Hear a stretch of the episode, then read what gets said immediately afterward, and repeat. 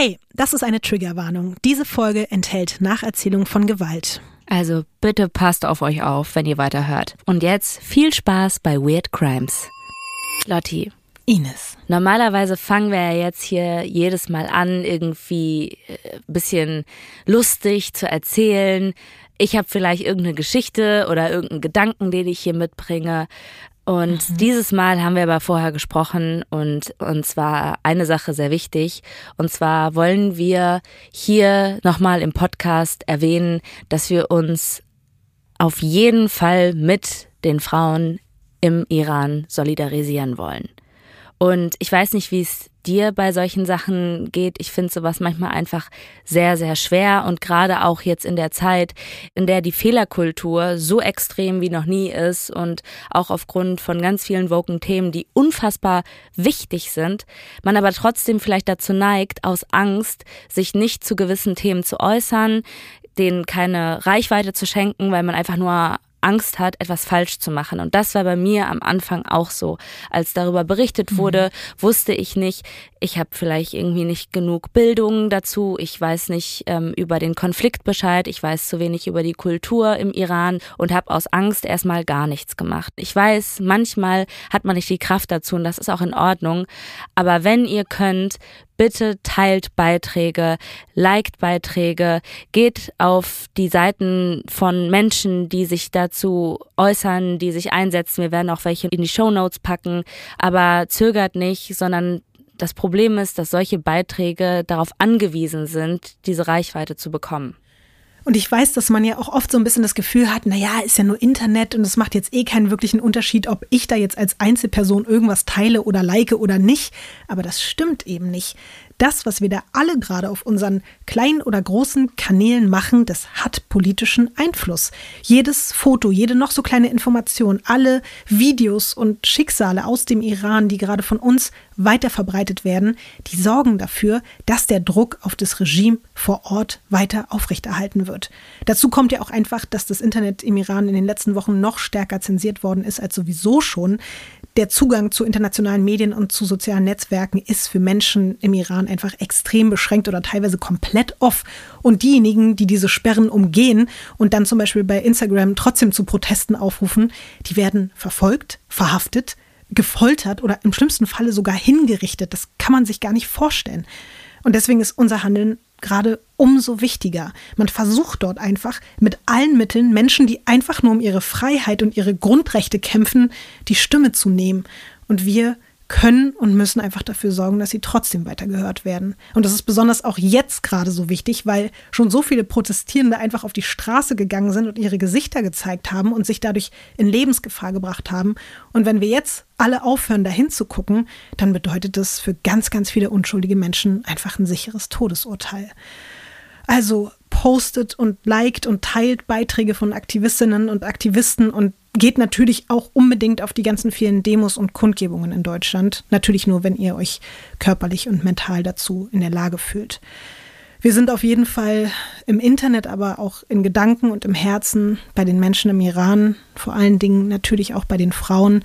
Und deswegen wird unser heutiger Fall sogar auch im weitesten Sinne etwas mit dem Thema zu tun haben. Von Studio Womans das ist Weird Crimes.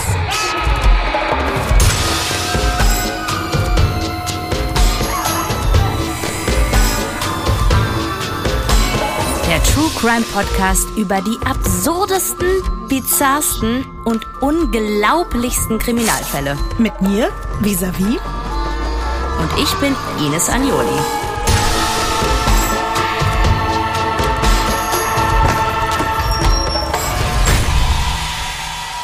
Diesmal die Blutrache der Banditenkönigin. Ines. Lotti.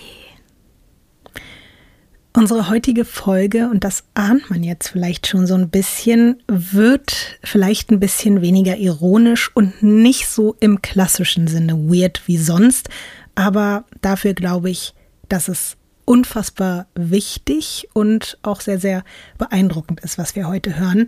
Ich habe ja im Vorfeld mit dir abgesprochen, dass hier heute auch ein Thema Erwähnung finden wird, dem wir uns normalerweise eigentlich nicht bei Weird Crimes widmen wollen. Weil unser Podcast, da sind wir uns, glaube ich, alle einig, ist einfach nicht die richtige Plattform, um hier über Serienmörder XY zu reden, der mal wieder irgendwie 20 Frauen vergewaltigt und ermordet hat. Mhm. In diesem Kontext soll sexuelle Gewalt hier nicht stattfinden. Dabei bleiben wir natürlich auch. Auf der anderen Seite ist Gewalt gegenüber Frauen und Mädchen einfach ein omnipräsentes Thema, egal ob nachts allein auf der Straße, in den eigenen vier Wänden oder sogar staatlich legitimiert, wie man jetzt ja auch gerade am Beispiel im Iran sehen kann. Dort hat der Tod der jungen Kurdin Gina Masa Amini das Fass endgültig zum Überlaufen gebracht. Seit fünf Generationen kämpfen dort einfach Frauen gegen die systematische Unterdrückung und für ihre Freiheit aktuell jeden Tag unter den Augen der Weltöffentlichkeit von Teheran bis nach Isfahan. Und das bezahlen sie und teilweise eben auch ihre männlichen Unterstützer nicht selten mit dem eigenen Leben. Iran ist aber natürlich nicht der einzige Staat, in dem Frauen entrechtet, misshandelt oder sogar ermordet werden. Leider ist die Liste jetzt hier einfach zu lang, um sie hier alle aufzuzählen. Wir werden uns heute in der Region eines Landes befinden, die durch jahrhundertealte Traditionen von Zwangsehen, Mitgiften, Mädchenmorden und Brautverbrennungen eine der gefährlichsten Orte der Welt für Frauen und Mädchen ist. Indien. Ganz konkret der Norden Indiens. Alles, was ich dir heute darüber erzähle, bezieht sich selbstverständlich nicht auf die gesamte Gesellschaft, das würde ich vorher wirklich nochmal dazu sagen, nicht auf alle indischen Männer. Und das ändert auch nichts an der Schönheit des Landes und den Kulturen dort. Und da dieses Land eben auch wirklich so viele unterschiedliche Sprachen und Religionen und Schriften und Kulturen hat, kann manches, was ich heute über den Norden erzähle, nicht mal im Ansatz auf den Süden Indiens übertragbar sein. Und das, was zum Beispiel für ein ländliches Gebiet gilt, hat mit der Realität in der Stadt zum Beispiel auch oft gar nichts zu tun. Das will ich einfach nur, dass wir uns das alle nochmal im Vorfeld vor Augen halten. Was man aber schon verallgemeinern kann, ist, dass in Indien die Frauen auch heute immer mehr Widerstand gegen die Ungleichheit der Geschlechter leisten. Auch dort kämpfen sie immer lauter und mit immer mehr Unterstützung für ein selbstbestimmtes Leben. Das war vor einigen Jahrzehnten so noch nicht denkbar. Heute wird es um eine Frau gehen, die genau zu dieser Zeit einen beispiellosen Kampf gegen ihre Unterdrücker beginnt. Und dabei erhebt sie nicht nur ihre Stimme, sondern irgendwann auch ihre Waffen. Erst für sich selbst und irgendwann für alle Frauen in ihrem Land, die der Ungerechtigkeit, Ausbeutung und Gewalt von Geburt an ausgesetzt sind. Für viele wird sie eine feministische Ikone, eine Heldin. Andere sehen in ihr nur eine wahnsinnige Serienmörderin. Wir sprechen heute über den blutigen Vergeltungszug der Pulan Devi, der Banditenkönigin.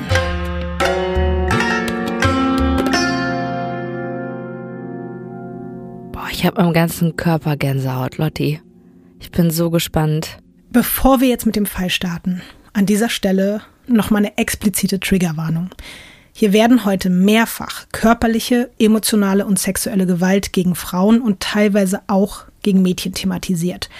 Wie immer gehe ich darauf nicht im Detail ein, aber es zu erwähnen ist einfach für den Verlauf der Geschichte unabdingbar. Menschen, die dadurch vielleicht aber retraumatisiert werden könnten, sollten diese Folge also vielleicht skippen oder eben nur in Gesellschaft hören. Das entscheidet ihr aber am Ende natürlich einfach für euch selbst. Pulan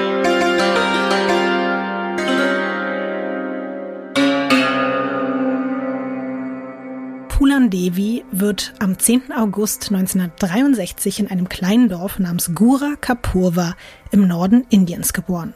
Von Gura Kapurva habe ich dir natürlich ein Bild mitgebracht. Das ist das erste und das darfst du dir angucken.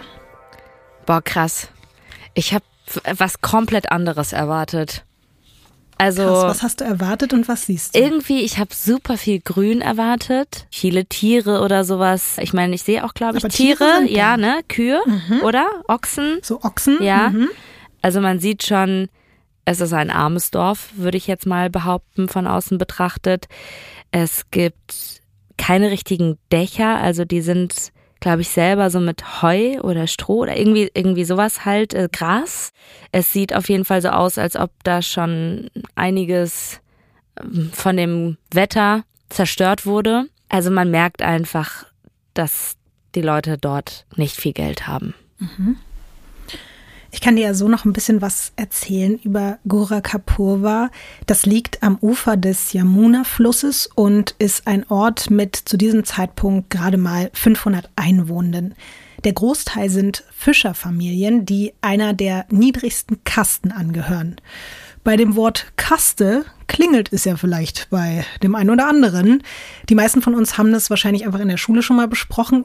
Ich kann auf jeden Fall ja zu diesem Kastensystem nochmal so eine kleine Auffrischung auch geben und das jetzt einfach mal so unkompliziert wie möglich zusammenzufassen. Nach hinduistischer Vorstellung ist jeder Mensch erstmal direkt in eine Kaste hineingeboren diese Zuordnung einer Kaste bestimmt einfach wirklich alles über dein Leben. Also welchen Beruf die betreffende Person ausüben darf und was sie für einen gesellschaftlichen Status hat. Besonders makaber ist daran eigentlich, wie ich finde, im aktuellen Leben ist es dir einfach unmöglich, einer Kasse zu entfliehen. Also man wird als Kind automatisch in die Kasse der Eltern reingeboren und da kommt man auch nicht mehr raus. Auch nicht mit einer Aber, Heirat? Nee, man darf auch eigentlich nur innerhalb der Kaste. Kaste. heiraten. Man darf maximal, also einer, der in einer höheren Kaste ist, darf jemand aus einer unteren Kaste, wenn er oder sie dann möchte, heiraten. Aber eigentlich ist auch das verpönt. Also du darfst dir niemanden aussuchen aus der höheren Kaste und kommst dann auch nicht in die höhere Kaste. Ah, ich dachte, dass es da so doch so, so Cinderella-mäßig irgendwie da so Geschichten gab, wo ein Mann aus einer höheren Kaste, natürlich ganz klischeehaft, eine arme Frau geheiratet hat und dann war das Leben auf einmal besser von ihr und der ganzen Familie. Das Leben kann dann auf jeden Fall besser sein und die Frau kann dann auch davon profitieren, aber alle werden sie immer sehen als die Frau, die aus der niederen Kaste kommt. Da kommt sie einfach nicht raus. Und das Schlimmste finde ich eben eigentlich auch, es gibt dann dieses Karma-Gesetz und laut dem hat man zumindest, oder wirklich jedes Lebewesen, auch Tiere und auch Menschen haben die Chance, dann bei der Wiedergeburt eine Kaste auf- oder abzusteigen. Aber nur, wenn du halt dein Karma-Konto ordentlich gefüttert hast, also wenn du nach oben aufsteigen willst. Das bedeutet, du ackerst eigentlich im Hier und Jetzt dein ganzes Leben nur dafür, dass du hoffentlich dann im nächsten Leben das irgendwie besser hast. So. Mhm. Und sowas fuckt mich einfach richtig ab. Tust du das so gar nicht, so auf Karma zu achten? Also ich denke nicht daran, dass wenn ich jetzt irgendwie nichts für mein Karma-Konto tue, dass ich dann im nächsten Leben irgendwie als, weiß nicht, als Kröte wiedergeboren werde oder so. Das glaube ich jetzt einfach nicht. Auch nicht so, vielleicht so ein bisschen? Ich finde, ich habe so ein automatisches Gefühl von, ich brauche mich gar nicht so an irgendwas Karma-mäßiges, weil ich verhalte mich, glaube ich, so, wie ich gerne möchte, dass sich auch andere Menschen mir gegenüber verhalten und dann hat man diese Probleme auch gar nicht so mit dem mhm. Karma. Und vor allen Dingen, weißt du, dieses Karma-Konto besteht ja auch ganz viel darin, als Mensch in der niedrigen Kaste zu gehorchen, was die Leute in den höheren Kasten sagen, denen zu dienen und so sklavenartig von denen gehalten zu werden. Und wenn du dagegen verstößt, dann tust du quasi nichts Gutes für dein Karma-Konto und dir wird suggeriert, dann wird es noch schlimmer im nächsten Leben. Und dieses ganze ja. System ist nur auf Druck und Bereicherung der Leute ganz oben ausgelegt. Klar, das, was du gerade erklärt hast, ist natürlich total abgefuckt. Ich dachte mir einfach nur so, hey, an sich nichts Schlechtes, wenn man sagt, ich möchte aufgrund von Karma ein netter Mensch sein. Wenn das deine Motivation ist, dann denke ich mir so, ist schon gut, dass wenigstens Karma dich davon abhält, nicht ein komplettes Arschloch zu sein. Das stimmt natürlich. Aber wirklich jede persönliche Angelegenheit ist da genau geregelt in diesem ganzen Kastensystem. Also wirklich, was man essen soll und was Ach, nicht, mit wem man verkehren darf, wem man heiraten darf. Jede noch so kleine Sache und Verstöße dagegen werden halt auch voll streng geahndet. Und die meisten Menschen tragen sogar, damit man sie auf den ersten Blick einordnen kann, einfach Kleidung, Schmuck, Zeichen oder Farben ihrer jeweiligen Kaste. Und das finde ich auch total schwierig und total unangenehm. Mich würde interessieren, Ines, was glaubst du, wer steht im Kastensystem eigentlich ganz oben? Also was für eine Berufsgruppe? Ich könnte mir vorstellen, Leute aus der Politik, Bollywood-SchauspielerInnen und ähm, Geistige. Ich finde das ganz süß mit dem Bollywood-Schauspielern, weil das ist dieses so System wurde ja so vor 2000 Jahren oder so, weißt so ins Leben gerufen. Und finde ich ganz süß, wenn man da gesagt hat, ja, also die Bollywood-Schauspieler, die kommen hier ganz nach oben und dann der Rest. Vielleicht so im Nachgang, weißt du, wird das ja, ja. dazu getan, so Add-on. Nein, das ist ganz süß. Aber du warst mit den mit den Geistlichen schon mal sehr nah dran, weil es sind halt natürlich die Priester und auch Gelehrte. Die sind ganz, ganz oben in dem System. Danach kommen Adlige und Soldaten, gefolgt von so Grundbesitzern, Kaufleuten, Händlern. Und dann sind wir eigentlich auch schon ganz unten angekommen, nämlich so bei Bauern, Handwerkern, Landarbeitern, Fischern, Metzgern, Schneidern. Und ich gender das jetzt hier auch alles nicht, weil eben dieses ganze System auch eigentlich nur auf die männliche Perspektive guckt und da, also spielen die Frauen erstmal sowieso gar keine Rolle, aber dazu kommen wir auch gleich noch. Unter dieser letzten Kaste, über die wir gerade gesprochen haben, kommen nur noch die Unberührbaren, so nennt man die, die nicht mal einer Kaste angehören. Das ist wirklich ganz schlimm. Das sind Menschen, die maximal so Arbeiten erledigen dürfen wie Toiletten putzen oder tote Tiere beseitigen. Die werden teilweise bis heute komplett aus der Gesellschaft ausgegrenzt. Und dazu muss man auch sagen, dass quasi je dunkler die Farbe deiner Haut ist, desto tiefer wirst du in diese Kaste mhm. oder noch darunter einsortiert. Was auch so verrückt ist, dass nach dem heutigen indischen Gesetz ist dieses Kastensystem eigentlich gar nicht mehr existent. Aber trotzdem bestimmt es in vielen Teilen Indiens einfach weiter das gesellschaftliche Leben, weil eben so viele, vor allen Dingen konservative Hindus, an dieser Ordnung festhalten. Obwohl es ist nicht mehr staatlich festgelegt, das schon, glaube ich, seit den 40ern oder so nicht mehr. Und trotzdem ist es halt noch so omnipräsent. Es gibt aber auch in der Geschichte sehr, sehr viele Menschen, die immer wieder gegen das Kastensystem gekämpft haben. Einer der bekanntesten Gegner, kennst du wahrscheinlich auch, Mahatma Gandhi, der hat sich immer bemüht darum, dass es komplett abgeschafft wird. Auch wenn es eben quasi aus dem Rechtssystem entfernt wurde, ist es aber trotzdem im Land geblieben.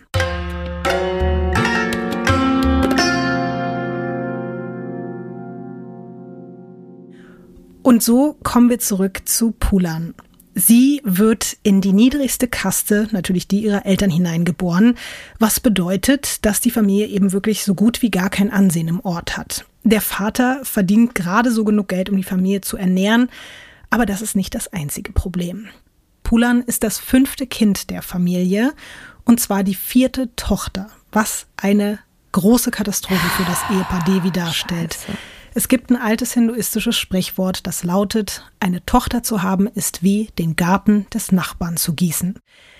Es ist nämlich so, dass sobald ein Mädchen alt genug in Anführungszeichen zum Heiraten ist, muss die Familie der Braut den Großteil des eigenen Vermögens als Mitgift dem Bräutigam und seiner Familie übergeben, was ja selbst schon für reiche Familien hart ist, aber natürlich besonders schlimm ist, wenn man eh kaum was besitzt.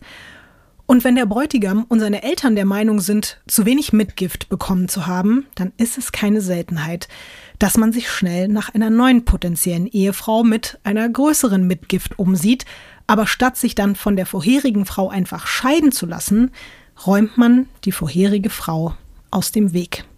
Bei sogenannten Brautverbrennungen. Was? Ja. Offiziell? Nee, es ist halt nicht offiziell. Das sind Morde, die getarnt sind als Haushaltsunfälle in der Küche beim Kochen mit Kerosin. Das ist nicht dein Ernst. Man sagt dann, oh ja, ist ein blöder Unfall passiert, sie ist leider beim Kochen verbrannt und es gehört dann einfach zu diesem System dazu, dass das dann einfach von der Polizei im Ort akzeptiert wird. Dann gibt es keine Nachforschungen. Und selbst wenn die Eltern dann kämpfen und sagen, bitte untersuchen Sie das, wir glauben nicht, dass unsere Tochter auf diese Art und Weise gestorben ist, wird das nicht weiter nachverfolgt und es gibt auch keine Strafen dafür.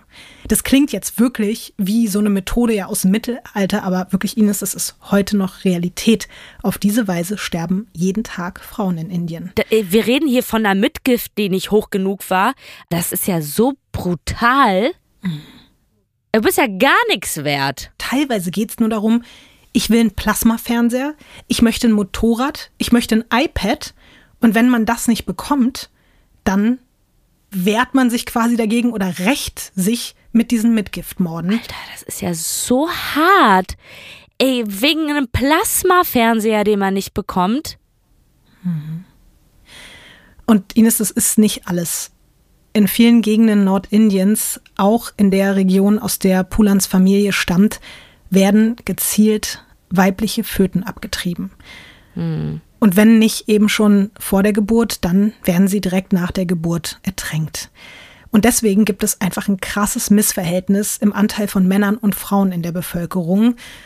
Und das führt auch zu einem katastrophalen Kreislauf, weil dadurch, dass es so wenige potenzielle Ehefrauen gibt, ist auch das Alter, ab dem ein Mädchen als heiratsfähig, vor allem in vielen ländlichen Gebieten gilt, im Norden einfach immer weiter gesunken.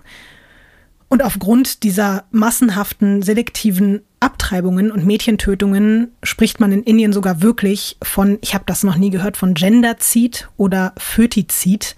Und Femizid ja sowieso, das hatte ich auch auf dem Schirm, aber das ist jetzt nicht wie sonst oft irgendwie hier eine Spaßschätzfrage, sondern eine ganz ernst gemeinte Frage nach deiner Einschätzung. Was glaubst du, wie viele Menschen sterben in Indien, nach allem, was du jetzt so gehört hast, jährlich an den Folgen von Mädchen- bzw. frauenfeindlichen Aktivitäten?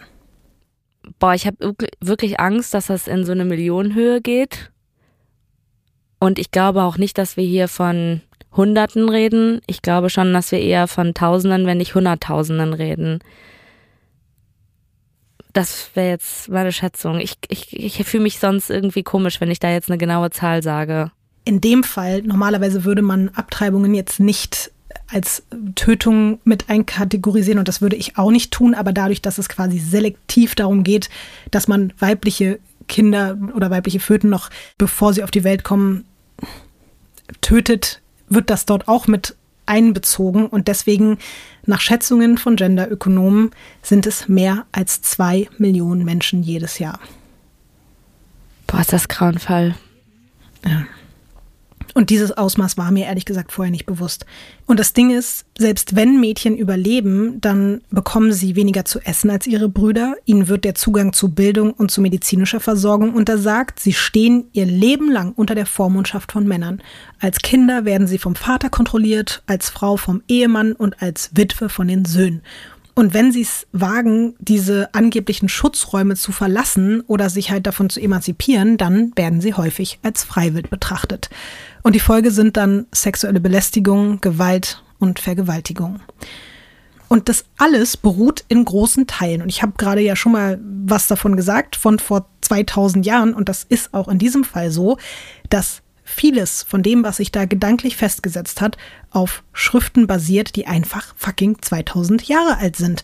Und in denen es heißt, dass es die einzige Pflicht und Aufgabe im Leben der Frauen ist, ihren Ehemännern zu gehorchen und ihnen zu gefallen. Und wenn sie diese Pflichten verletzen, dann dürfen und müssen sie bestraft werden. Und es das heißt auch, dass es in der Natur der Frau liegt, dass sie die Männer verführen und damit verderben wollen. Und um als Mann das fleischliche Verlangen kontrollieren zu können, muss man halt die Frauen kontrollieren, damit sie einen nicht in Versuchung bringen das ist ja etwas, was du gesagt hast, vor 2000 Jahren in irgendwelchen Schriften festgesetzt wurde. Wir reden da gerade über die 60er, aber du hast ja auch gesagt, dass das heute auch immer noch so ist. Also es hat sich nicht verändert.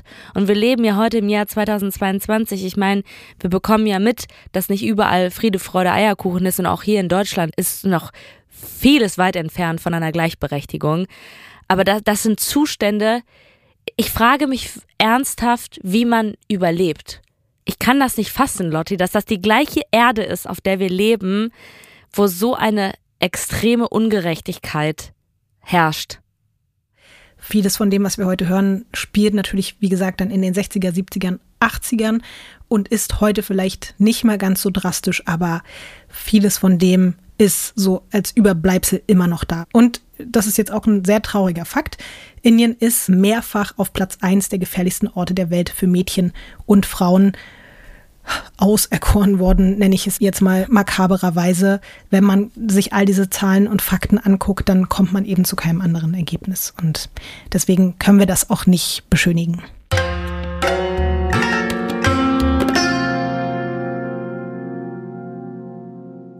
Pulan, die hat einfach, wie du dich jetzt denken kannst, und deswegen habe ich auch die lange Einleitung gemacht, in doppelter Hinsicht ein schweres losgezogen.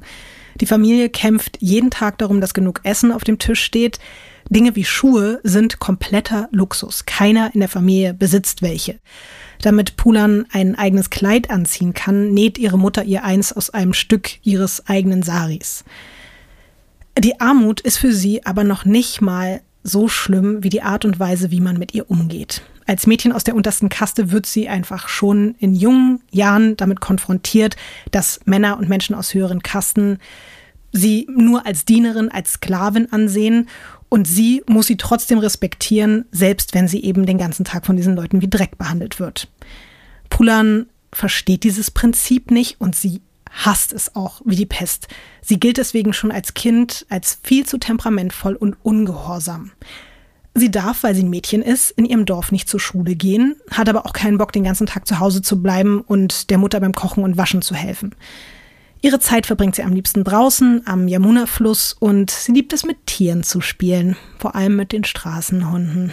Yay. Die interessiert es nämlich nicht, welcher Kaste sie angehört und ob sie ein Junge oder ein Mädchen ist. Mann, deswegen Tiere sind einfach so toll. A, das und B, wie sehr mögen wir sie jetzt Ich schon? mag sie sehr. Du bekommst jetzt das erste Bild von ihr. Das hat leider eine sehr, sehr schlechte Qualität, aber keine Sorge, es werden noch einige von ihr folgen, auf denen man sie auch einwandfrei sehen kann. Süß. Und dann ist sie auch noch mit einem Babywelpen wusste, da. Also, es ist ein Welpe, aber ja, ich musste das nochmal sagen, weil der Hund ist so klein, dass er nicht nur ein Welpe, sondern der ist wirklich noch ein Babywelpe. Süß. Och, und sie sieht so nett aus. Wie alt ist sie denn da? Man weiß nicht genau, wann das Foto entstanden ist, aber sie wird so 10, 11 oder 12 gewesen sein. Sowas Ja. in dem Dreh. Also, ich finde das immer sehr schwierig, Kinder wirklich einzuschätzen. Ich denke mir manchmal auch so, sind die jetzt sieben oder 17? Sie strahlt was sehr Positives aus. Also gerade nachdem du natürlich diese sehr schwere Einleitung ähm, erzählt hast, also wie das natürlich, das klingt jetzt hier alles mit, ist es einfach, ich, ich habe mich gerade einfach richtig gefreut, sie lachen zu sehen, sie irgendwie glücklich zu sehen. Sie hat wirklich etwas sehr Liebevolles und dann halt noch der kleine Hund dazu, Lotti, was soll ich sagen? Also mir geht das Herz gerade richtig doll auf. Ja, halt das Gefühl jetzt ein bisschen fest, Ines, du wirst es brauchen. Oh nein. Weil genau zu dieser Zeit, als sie so 10, 11 Jahre alt ist, beginnen Pulans erste große Probleme. Es gibt einen kleinen Acker, der den Lebensunterhalt der Familie sichert, aber nach dem Tod der Großeltern reißt sich Pulans Onkel das Grundstück unter den Nagel und das führt dazu, dass die Familie einfach noch weniger zum Überleben hat und Pulans Eltern verzweifelt sind, weil sie einfach nicht wissen, wie sie auch später die Hochzeiten und die Mitgiften der Töchter bezahlen sollen. Also daran denken die halt jetzt auch schon. Es ist aber so, dass der Vater so ein ganz liebevoller, ruhiger und gottesfürchtiger Mann ist, der die Situation dann einfach annimmt und sagt, okay, mein Bruder hat sich jetzt diesen Acker genommen und ich bin jetzt ruhig und ich will hier keinen Stress und ich bin jetzt einfach leise. Was glaubst du, wie reagiert seine elfjährige Tochter auf die Situation? Also wenn du jetzt sagst, er reagiert leise und ruhig, würde ich mal sagen, sie nicht. Sie flippt aus. Sie findet das wahnsinnig ungerecht. Äh, Ich denke mal nicht, dass sie großartig nur an sich denkt, sondern an die gesamte Familie und weiß, was das bedeutet für die Zukunft. Ja, Pulan ist sich sehr bewusst darüber, wie schlimm die Situation ist und deswegen ist sie auch unfassbar wütend. Sie ist richtig, richtig wütend. Und zuerst stellt sie einfach Gott zur Rede. Sie fragt ihn, warum sie und ihre Familie anscheinend einfach weniger wert sind als die Flöhe eines Hundes und warum sie alle die ganze Zeit immer quälen dürfen. Sie sagt auch später, sie hat das Gefühl, sie ist auf die Welt gekommen und wurde jeden Tag ihres Lebens nur von allen Leuten irgendwie geschlagen und wie scheiße behandelt. Und in diesem Moment kommt bei ihr so ein Gefühl auf, dass sie sagt, nee, das lasse ich mir jetzt hier nicht gefallen, auch im Namen meiner ganzen Familie. Und deswegen nimmt sie einen öffentlichen Kampf mit ihrem Onkel auf, um das Land ihrer Familie zurückzuerobern. als Zehnjährige, Also elf ist sie jetzt ungefähr, ja. Elfjährige, okay. Vor den Augen und Ohren anderer Dorfbewohner macht sie sich über ihn lustig und nennt ihn überall einen Dieb. Dafür wird sie einige Tage später von ihrem Cousin mit einem Ziegelstein bewusstlos geschlagen. Was? Hat er den Ziegelstein genommen und ihr hinterhergeworfen oder sie Ich glaube, er hat ihn ihr Also, hinterhergeworfen, aber hat sie halt wirklich so hart getroffen, dass sie direkt umgefallen ist und ohnmächtig war. und lass mich raten, war okay, ne? Ja klar, na klar. Keine Konsequenzen. Das war auch noch nicht die komplette Strafe. Um seine rebellische Nichte zu disziplinieren, drängt der Onkel Pulans Eltern, eine Hochzeit für sie zu arrangieren. Und zwar mit einem Witwer, der in einem Nachbardorf wohnt, das noch abgelegener ist als das der Familie Devi. Es wurde übrigens ein Witwer ausgewählt, weil man dann weniger Mitgift zahlen muss. Pulan ist noch nicht mal zwölf, als sie mit einem Mitte 30-jährigen Fremden verheiratet wird. Als Mitgift müssen die Eltern dem Mann ihren letzten Besitz schenken. Ein Fahrrad, eine Ziege und eine Kuh. Damit sind sie aber wirklich auch noch günstig weggekommen. Für so wenig hätte ihnen sonst wahrscheinlich niemand die Tochter abgenommen. Und deswegen haben sie der Vermählung auch zugestimmt. Pulan muss jetzt also ihr Zuhause verlassen, zusammen mit diesem wildfremden, dreimal so alten Mit Mann. zwölf. Noch nicht mal zwölf, ja. Sie ist wie gesagt noch elf. Aber warte mal, warum wurde die denn jetzt überhaupt schon verheiratet? Also ich, also warum hat der Onkel das? Der Onkel wollte sie loswerden und der Onkel hatte halt so einen Einfluss auf die Familie und vor allen Dingen anscheinend auch auf seinen Bruder, der einfach, muss man leider sagen, sehr schwach war vom Charakter und der Onkel hat so viel Druck ausgeübt und deswegen hat auch die Familie dann zugestimmt, weil sie dachten, sie werden sie sonst nicht los. Und eine unverheiratete Tochter ist halt auch komplett freiwillig. Pulan muss jetzt, also wie gesagt, ihr Zuhause verlassen, zusammen mit einem wildfremden, dreimal so alten Mann. Der Bräutigam verspricht ihrem Vater beim Abschied übrigens noch, dass er sie erstmal nur für Hausarbeiten einsetzen wird und mit allem anderen wartet, bis sie alt genug wäre. Aber dieses Versprechen hält nicht mal eine Woche. Obwohl Pulan weiß, dass sie damit gegen alle Regeln einer Ehe verstößt, hält sie es nicht mehr aus. Sie reist aus und wendet sich in dem Dorf, in dem sie ja auch einfach wirklich noch niemanden kennt, an Nachbarn und bittet dort um Hilfe. Was glaubst du, machen die Nachbarn Ines, als das Kind vor deren Tür steht und sagt, bitte helft mir? Tür zu. Die machen nicht die Tür zu, sondern die machen die Tür auf, packen sie und schleifen sie an den Haaren zurück zu ihrem Mann. Das ist nicht dein Ernst. Mhm weil es sich quasi Boah. nicht gebührt, dass eine Ehefrau ihren Ehemann verlässt. Also sie packen sie wirklich an den Haaren, nachdem sie vergewaltigt wurde, und schleifen sie zurück in ihre persönliche Hölle. Das ist wie ein Horrorfilm. Mhm. Kennst du diese Momente in den Horrorfilmen, wo du dir denkst, wow, da ist jemand anderes, der kann mir jetzt helfen und dann ist das aber irgendjemand, der genauso schlimm ich musste auch gerade an Dama denken, weil das ja auch so in aller Munde gerade ist und diese Szene, wo sein Opfer von den Polizisten zurück in die Wohnung gebracht wird. Weißt du, das ist halt auch genau so ein Gefühl. So, du denkst, du holst dir Sicherheit und dann bringen dich die Menschen, die dir helfen sollen, wieder in die Hände deines Peinigers und deines späteren Mörders, so weißt du. Und das habe ich mir eben auch bei Pulan gedacht. Krasserweise will sie aber trotzdem nicht hinnehmen, was ihr da passiert. Wenige Tage später flüchtet sie erneut und es ist unglaublich, Ines. Sie schafft es dieses Mal sogar, sich über mehrere Tage alleine durch Berge, ein Dschungel und über einen Fluss den Weg in ihr Heimatdorf zurückzubahnen. Was? Und nochmal zur Erinnerung, da ist sie immer noch elf, ne? Da ist sie elf.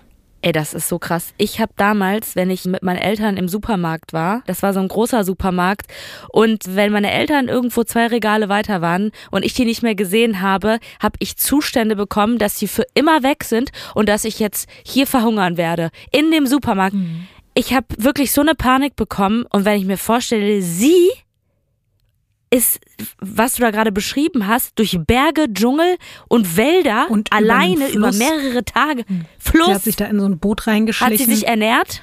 Sie hat sich ernährt von dem, was sie gefunden hat, aber auch hat fast gar nichts. Also sie ist da auf jeden Fall komplett ausgehungert und halb verdurstet angekommen, aber sie hat es geschafft.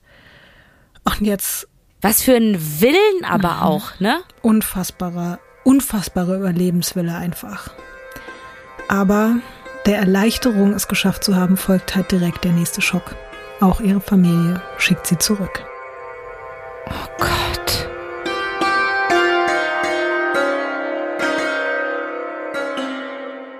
Es ist nämlich so, weil ich habe es ja schon angekündigt oder beziehungsweise angedeutet, wenn du dich als Frau deinen ehelichen Pflichten widersetzt oder sogar deinen Ehemann verlässt, dann wirst du, aber auch deine Familie im Dorf von allen geächtet. Mehr als sowieso schon. Das war ja bei den Devis eh von Anfang an der Fall, aber dann kannst du es halt komplett vergessen. Auch Pulan weiß das und deswegen akzeptiert sie, dass sie zurückgeschickt wird. Sie hält dann noch mal ein paar Monate bei ihrem unfreiwilligen Ehemann aus, aber kurz nach ihrem zwölften Geburtstag fasst sie eine Entscheidung. Lieber wird sie für den Rest ihres Lebens von allen Menschen verstoßen, als weiter ertragen zu müssen, der Besitz dieses Mannes zu sein. Also nimmt sie wieder mal allen Mut zusammen, rennt, während sie gerade seine Ziegen hüten soll, davon, überquert wieder Berge, Wälder, Flüsse, schafft es zurück nach Hause. Und Pulans Mutter begrüßt ihre Tochter mit den Worten, du sollst tot umfallen. Boah, Lotti, das ist so schrecklich. Ist da gar keine Liebe mehr da? Es gibt Gründe dafür. Es ist auch nicht alles. Aber Ich bin trotzdem auch bestürzt darüber, aber mit so ein bisschen Hintergrundwissen kann ich es dir auch noch erklären, warum es so ist.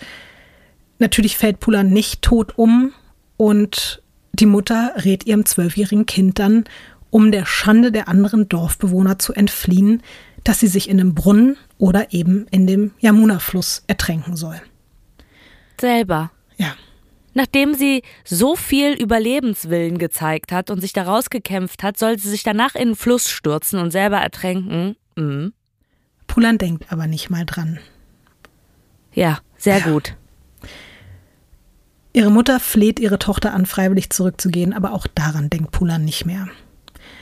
Nicht mal, als ihr Ehemann unfassbar wütend in ihrem Dorf auftaucht und verlangt, dass sie wieder mit ihm zurückkommt.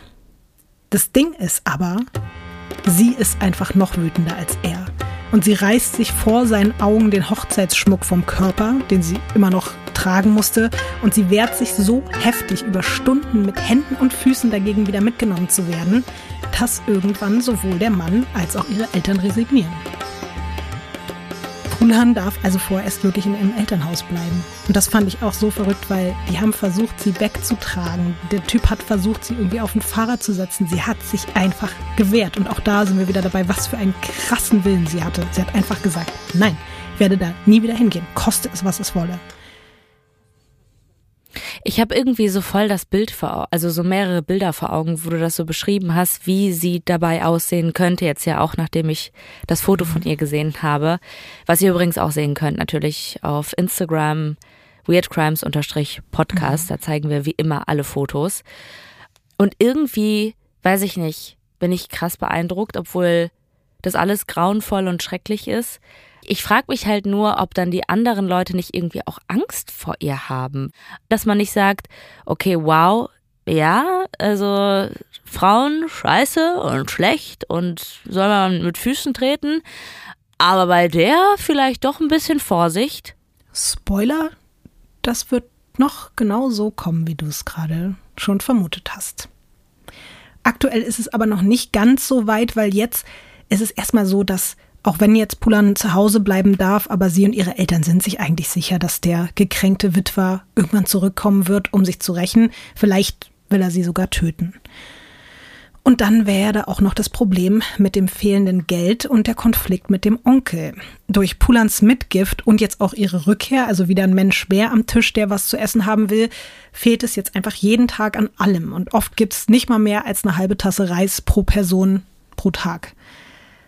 Pulan drängt ihren Vater endlich gegen seinen Bruder vor Gericht zu gehen, um einfach um diese Ackerfläche zu kämpfen. Die steht ihm ja zu und damit dann dadurch einfach endlich wieder mehr Essen auf dem Tisch der Familie steht. Und irgendwann überwindet sich der Vater. Es dauert dann aber noch mal zwei Jahre, bis es endlich zum Prozess kommt. Pulans Vater bekommt kein Recht und somit auch kein Land zugesprochen. Nein. Also war alles umsonst. Als der Onkel herausfindet, dass seine Nichte die Idee hatte, das Gericht einzuschalten, behauptet er bei der Polizei, seine mittlerweile 14-jährige Nichte hätte ihn bestohlen. Pulan wird tatsächlich festgenommen und landet in Untersuchungshaft als 14-Jährige. So einfach geht das. Ja.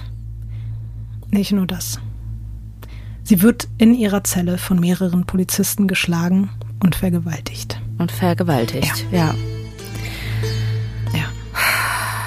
Nach ihrer Freilassung kehrt sie in ihr Dorf zurück und ist für die Bewohner spätestens jetzt nach der Rebellion gegen den Ehemann und der Verhaftung ein Mädchen ohne jegliche Ehre und dafür voller Schande. Sie und ihre Familie werden einfach von allen Dorfaktivitäten ausgeschlossen. Sie dürfen auch kein Wasser mehr aus dem gemeinschaftlichen Brunnen holen, weil Pulan es angeblich mit ihrem Schmutz verseuchen würde. Ich zeige dir jetzt mal das nächste Bild von ihr. Es gibt auch da keine ganz genaue Info, wie alt sie da ist, aber ich finde, der Ausdruck in ihrem Gesicht spricht natürlich auch im Vergleich zum ersten Bild, was ich dir gezeigt habe, Bände. Oh mein Gott, ich habe mich richtig erschrocken. Mhm.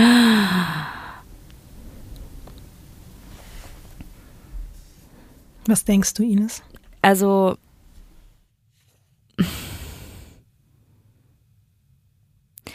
ich weiß nicht, wie ich das richtig beschreiben kann, aber ich habe halt mich wirklich erschrocken und ich kann nicht mal sagen, was es genau ist, aber wenn man wirklich in dieses Gesicht guckt und vorher das andere gesehen hat, dann habe ich das Gefühl, die Seele und dieses Wesen wurde so krass gebrochen, da ist nichts mehr übrig von diesem einst fröhlichen Mädchen, was irgendwie mal mit Hunden gespielt hat, was irgendwie einen Überlebenswillen hatte, sondern boah, das ist, das ist einfach wie ein neuer Mensch, der quasi noch lebt.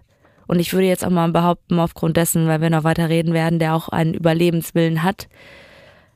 Aber das hat nichts mehr mit dem einstigen Wesen zu tun. Es ist krass, Ines, weil du sagst Sachen, die sie später so auch selbst noch sagen wird zu ihrer Familie.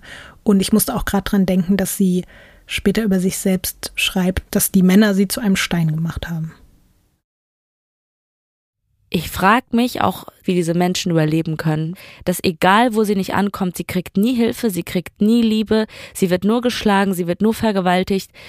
Also es ist so ungerecht, dass einfach nur ein Mann behaupten kann. Also sie klaut ja nicht mal oder weißt du, sie macht ja nicht mal irgendwas falsch, in Anführungszeichen, aber das ist so, so schlimm. Und dann, egal wo du nicht hinkommst, es wird nur noch schlimmer. Dann darfst du nicht mal in deinem eigenen Dorf Wasser nehmen, weil sie ja auch das Wasser verschmutzt. Wie schlimm sind solche Aussagen? Und Ines, ich würde dir an dieser Stelle wirklich gern was anderes erzählen, aber das ist noch nicht mal der Tiefpunkt von Pulans jungem Leben.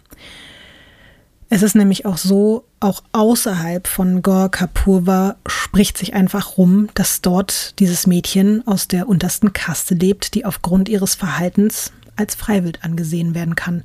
Ganz nach dem grausamen Motto, sie hat keinen Mann mehr, also gehört sie jetzt allen. Ab da tauchen regelmäßig Angehörige höherer Kasten auf, um Pulan am Flussufer aufzulauern oder sie sogar in ihrem Ernst. eigenen Haus während der Anwesenheit der Eltern, die da hilflos rumstehen, zu vergewaltigen.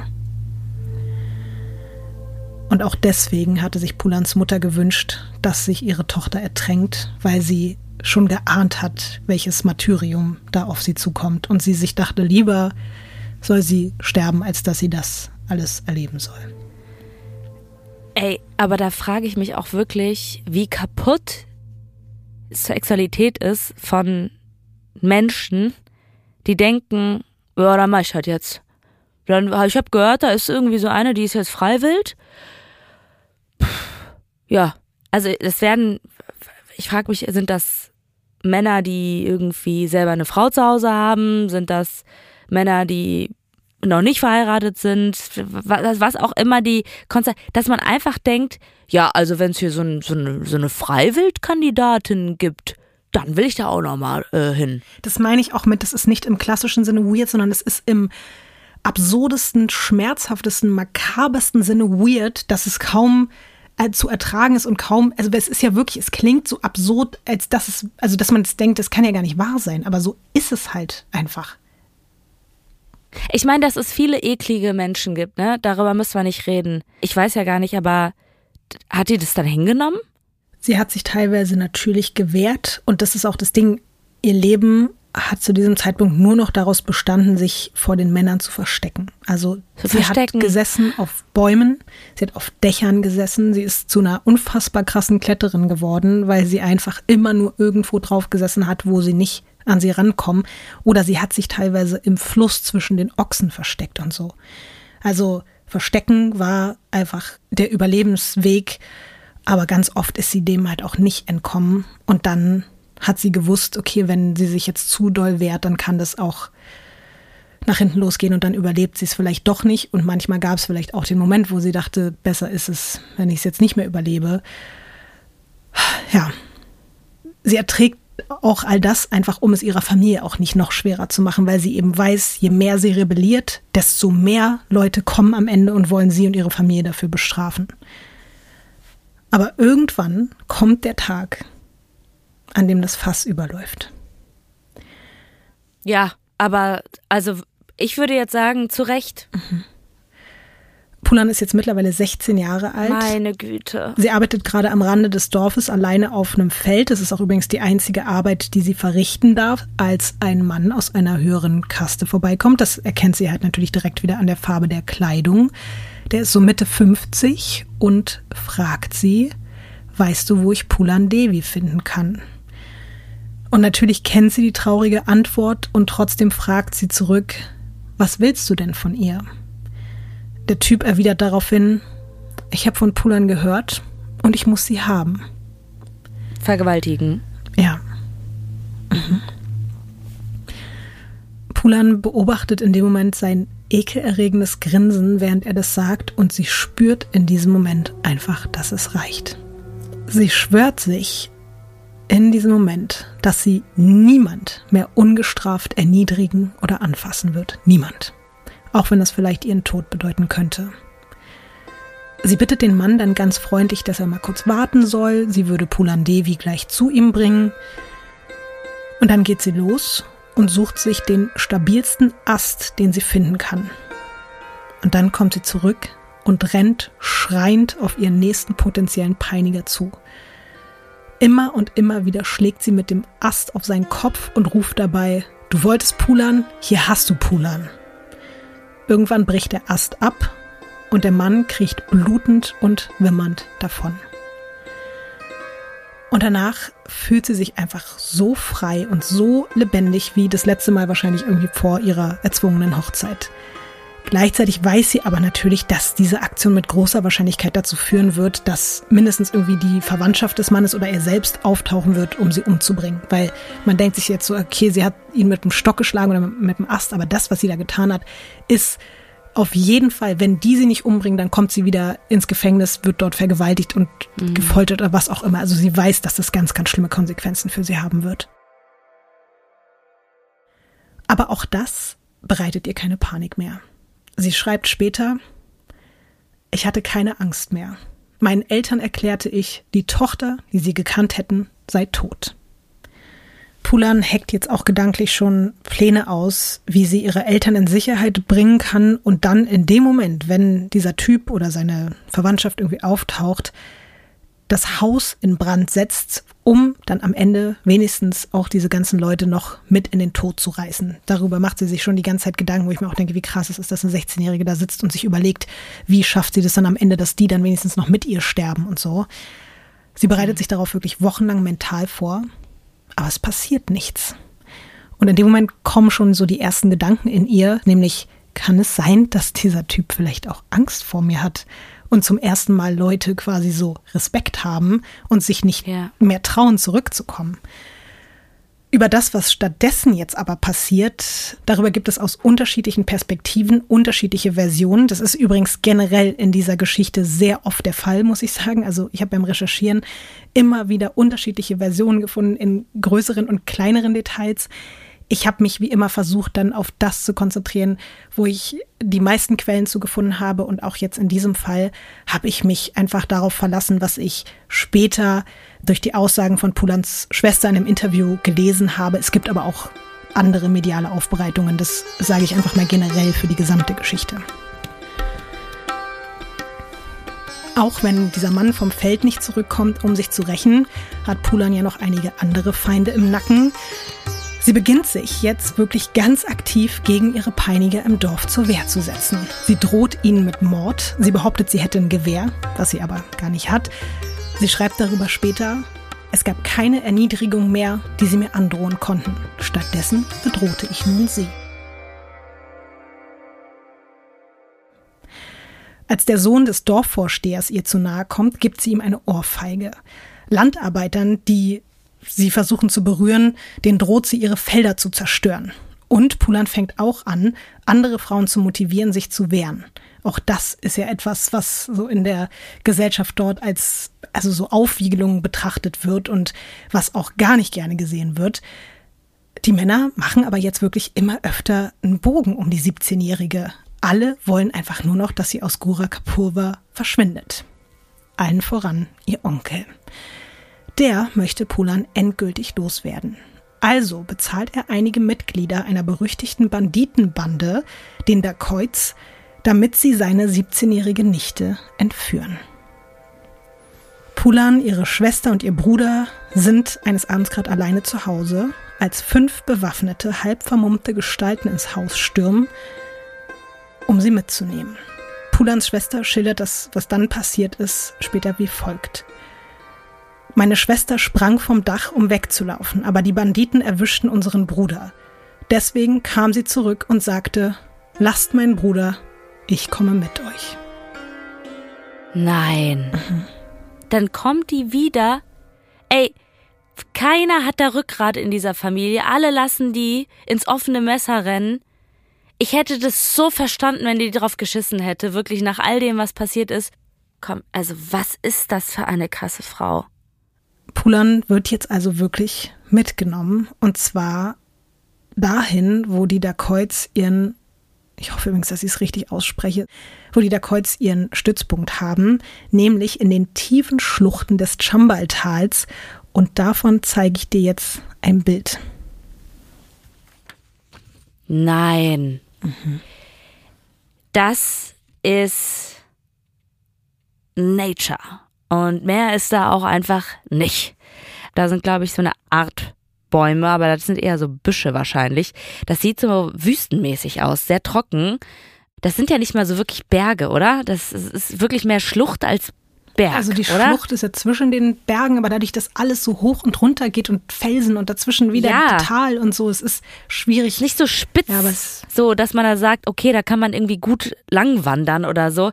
Wenn du in deiner Komoot-App das aufmachen würdest und da wandern wollen würdest, dann würden die sagen, hör mal, plan mal 35 Tage ein und äh, nimm mal auf jeden Fall 85 Schuhe mhm. mit, weil hier wirst du dir Blasen laufen. Apropos Ines, weil du das gerade sagst, sie hat ja keine Schuhe. Und am Anfang, als sie die da mitnimmt, Auch noch. muss sie barfuß, wird sie da durchgeschleift, ohne Schuhe, muss da hinterherlaufen. Es, also das, diesen Fakt fand ich auch so grausam. In den 60ern hat sich in diesem Tal, in dem auch wirklich auch einfach mal gerne so ein paar Hyänen und Schakale rumrennen. Das ist auch so richtig klischeemäßig, was da so für Tiere und was da für eine Vegetation so am Start ist hat sich dort eine Gemeinschaft von gefürchteten Banditen zusammengetan und die rauben und töten und jetzt haben sie eben auch Pulan Devi in ihrer Gewalt. Und was soll ich dir sagen, Ines? Gewalt ist leider auch das, was Pulan nun auch dort schon wieder widerfährt. Der skrupellose Bandenführer Babu macht ihr klar, dass sie nicht mehr lange leben wird. Aber bevor er sie umbringt, missbraucht er seine Gefangene noch. Mehrere Nächte hintereinander. Das wiederum bekommen halt die Banditen alle mit, die hören das, weil die ja da nur so in Zelten teilweise schlafen oder teilweise auch komplett unter freiem Himmel. Und einer, der das hört, für den ist das am allerschlimmsten. Das ist Vikram. Er gehört der gleichen Kaste an wie Pulan und nicht nur deswegen möchte er ihr helfen er ist zwar Teil dieser Banditengang, aber es ist schon so bei allen Raubzügen, wenn dieser Babu dort in irgendwelchen Dörfern Frauen vergewaltigt, dann geht das komplett gegen seine moralischen Vorstellungen, weil wie gesagt, auch zu dem damaligen Zeitpunkt nicht alle Männer haben das für gut befunden oder haben äh, sich genauso verhalten wie Monster, sondern dieser Mensch war halt so, okay, das kann so nicht sein, das geht nicht. Und er wollte auch dann nicht mehr Teil dieser Gruppe sein. Ich bin gerade so erleichtert, dass du das sagst, weil ich dachte, der Satz geht weiter. Als er das gehört hat, war das für ihn sein Go, da auch gleich nochmal hinzugehen. Nee. Und bin echt froh, dass es da wirklich zum Glück diese eine Person gibt, die jetzt auch gerade für die Geschichte auch wirklich gerade das bisschen erträglicher macht. Wir ich brauchen weiß, Vikram. Ja, wir brauchen, genau, wir brauchen den. Es ist ein bisschen absurd jetzt, weil sie ist ja gerade erst so ein paar Tage da, aber es scheint auch so, als wenn Vikram sich einfach ein bisschen in Pulan verliebt hat. Hm. Ob das jetzt so passend ist in dem Moment, sei mal dahingestellt, aber auf jeden Fall hat er jetzt mehrere Motivationspunkte gleichzeitig, um ihr zu helfen. Was glaubst du, macht er jetzt, um Pulan zu unterstützen in ihrer Situation? Ich würde erstmal sagen, er fängt an, mit ihr zu reden und irgendwie vielleicht Vertrauen aufzubauen. Also, dass er ihr versucht zu helfen, das klarzumachen. So, auf die Art und Weise. Nö, es geht ein bisschen schneller. Es ist jetzt ungefähr so die dritte oder vierte Nacht. Und da schleicht er zu Babus Schlafplatz und sieht dort dann auch, wie dieser Typ gerade auf Pulan liegt und er nimmt seine Waffe und schießt ihm in den Kopf. Das ist ein Plot-Twist, womit ich nicht gerechnet habe. Pulan, muss man sagen, hat damit auch nicht gerechnet. Also sie hat in dem Moment den Schuss gehört und plötzlich ist dieser Babu quasi auf ihr zusammengesackt und sie hat dann erst gecheckt, was hier eigentlich abgegangen ist. Was ich total krass finde, er hätte es ja auch irgendwie versuchen können zu vertuschen oder so, aber stattdessen hinterlässt er auf seiner Leiche die Nachricht, Babu wurde im Namen von Pulan Devi getötet.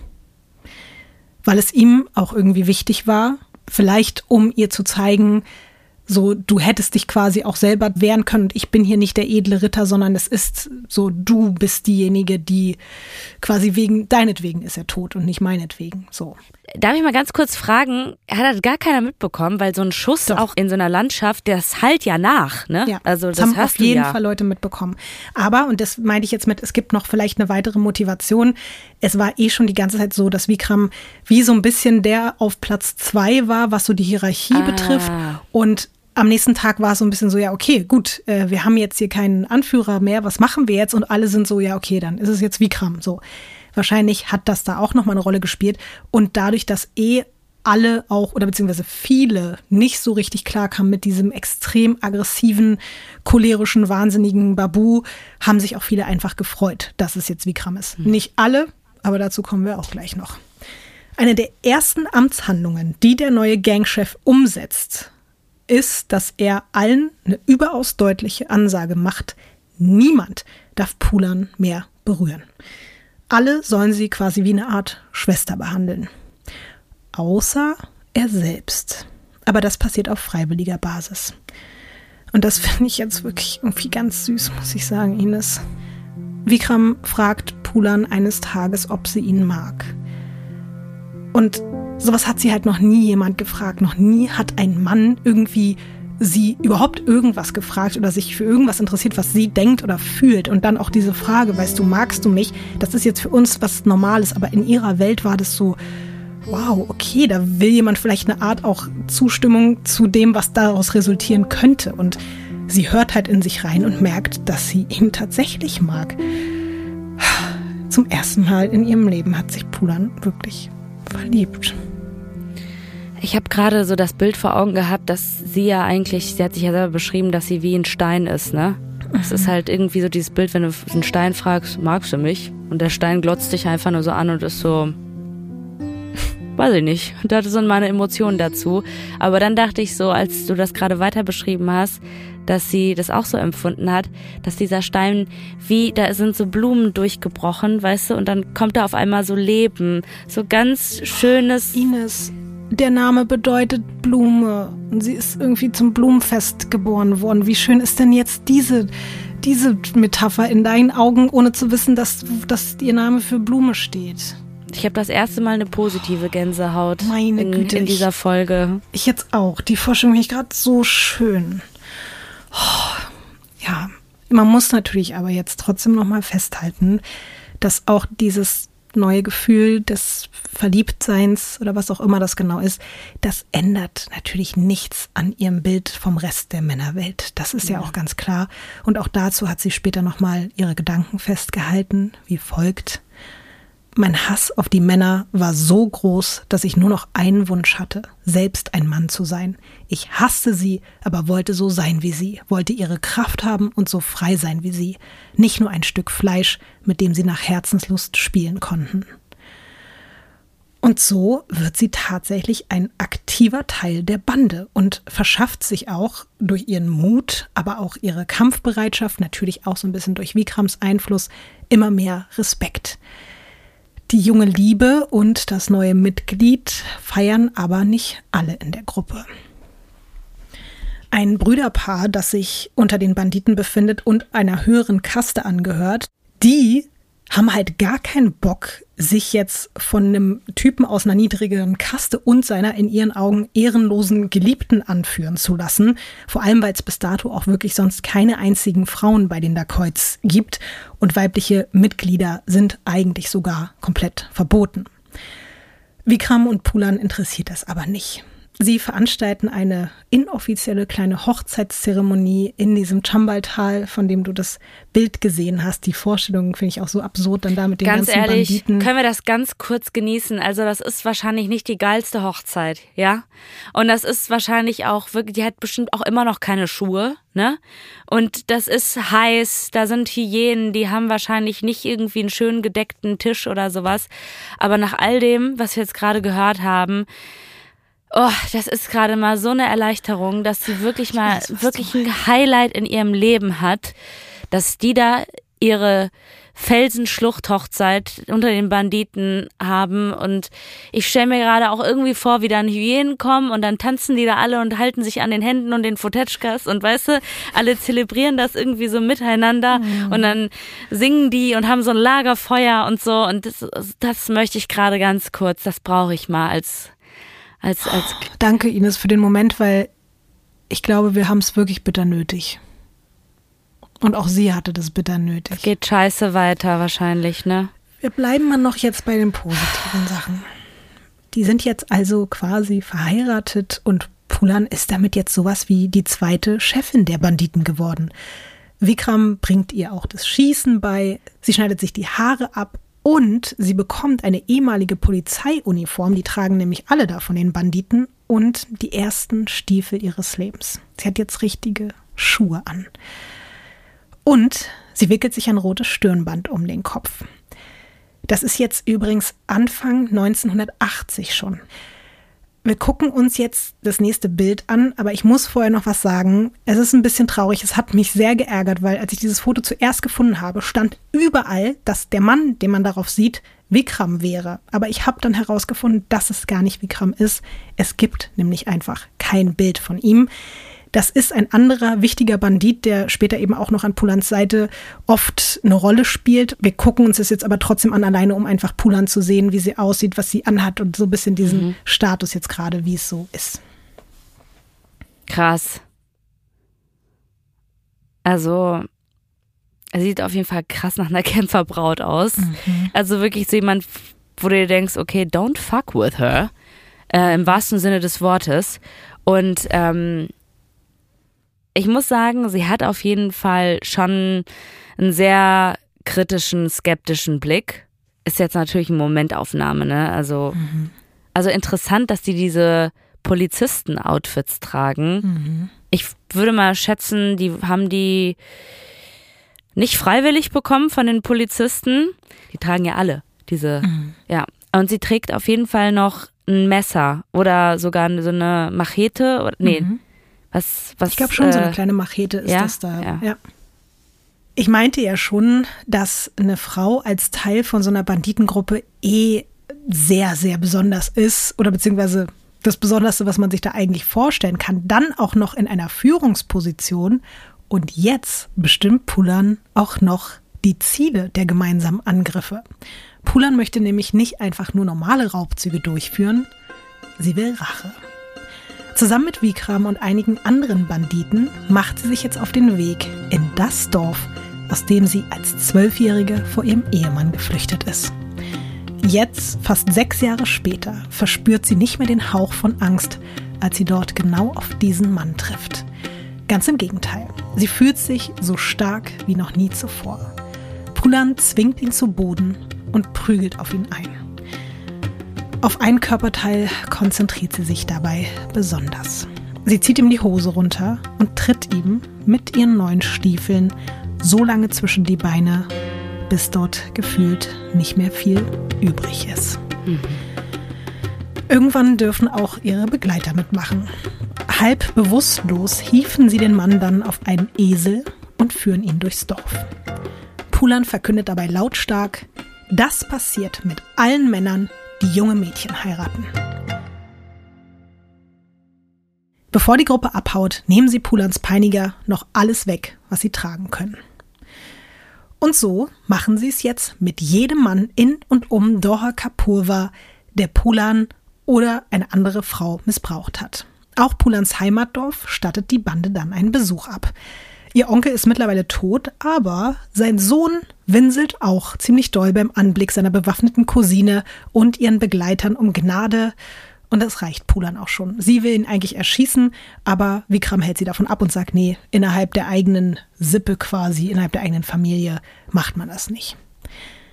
Danach widmet sie sich einem Mann, der den Polizisten bei ihrer Verhaftung zugerufen hatte, Zitat, sie ist ein Flittchen, ihr könnt mit ihr machen, was ihr wollt.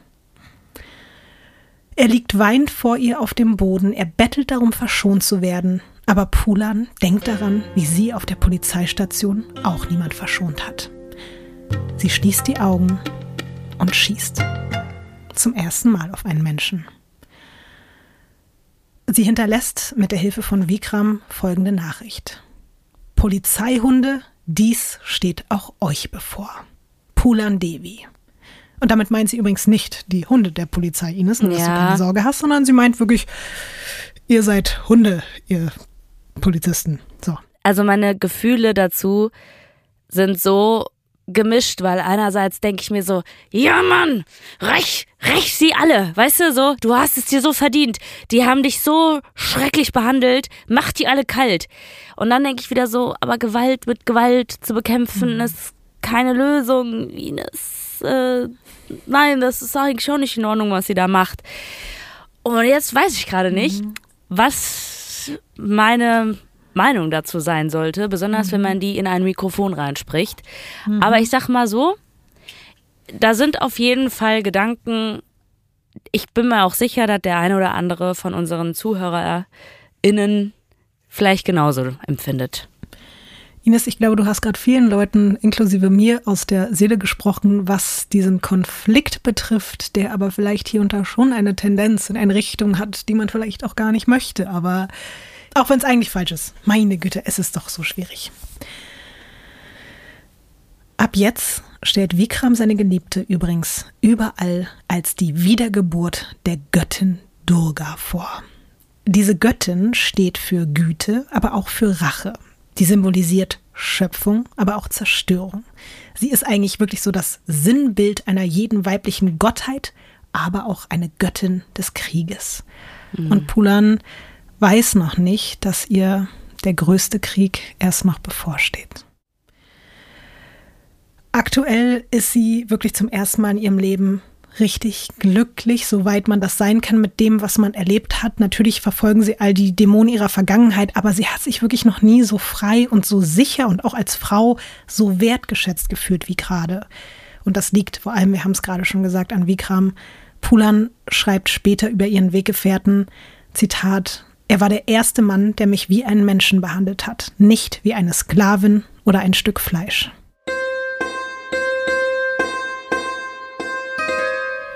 Was Pulan und Vikram nicht ahnen, die beiden Brüder, die ich schon erwähnt habe, die mit ihrem neuen Anführerpärchen überhaupt nicht einverstanden sind, planen hinter ihrem Rücken einen Anschlag. Am 13. August 1980 wird Vikram, während er schläft, erschossen. Pulan liegt daneben und weiß erst gar nicht, was los ist. Sie hat keine Ahnung, was gerade passiert ist. Sie spürt nur das warme Blut ihres Mannes auf sich. Schon wieder so grauenhaft. Oh Gott, jetzt wird ihr der einzige Mensch genommen, der sie je geliebt hat. Ja, und bei dem sie sich so sicher gefühlt ja. hat. Ja. Ich hasse diesen Gedanken. Aber Ines, damit hat der Albtraum gerade erst begonnen. Falls du jetzt denkst, es kann ja eigentlich nicht mehr schlimmer werden als das, was diese Frau schon alles erlebt hat, muss ich dich leider enttäuschen. Die Brüder Lal Ram und Sri Ram Singh entführen Pulan Devi und schleppen sie in ein Dorf namens Bemai. Fast alle Bewohner dort gehören einer höheren Kaste an und fast alle kennen Pulans Namen. Sie wissen, dass sie die junge Frau ist, die jegliche Ehre verwirkt haben soll und sich Männern gegenüber respektlos verhält. Und wir sind wieder bei diesem schrecklichen Wort Freiwild. Das, was dann folgt, wird für Pulan die größte Hölle auf Erden. Man schleift sie nackt von Tür zu Tür durch das Dorf. Jeder darf mit ihr machen, was er möchte. Boah, ist das grauenhaft. Boah, Lotte. Ich weiß. Ich, ich glaube das nicht. Das ist ein nie aufhörender Albtraum. Man hat sich doch so für sie gefreut, dass das wirklich, dass sie sich da rausgekämpft hat. Oh Gott. Traue mich fast gar nicht, das auszusprechen, weil sich das vorzustellen zerstört einen nur beim Gedanken. Das, was ich dir gerade beschrieben habe, was da mit ihr passiert, geht drei Wochen lang so. Jeden Tag? Drei Wochen Es gibt einige Interviews von ihr. Sie hat auch über dieses Erlebnis gesprochen. Ich habe jetzt nichts von den besonders schlimmen Teilen rausgesucht. Ich habe einen mini kleinen Ausschnitt gefunden, den ich übersetzen konnte. Wir hören einfach kurz ihre Stimme und ich lese danach vor, was sie gesagt hat.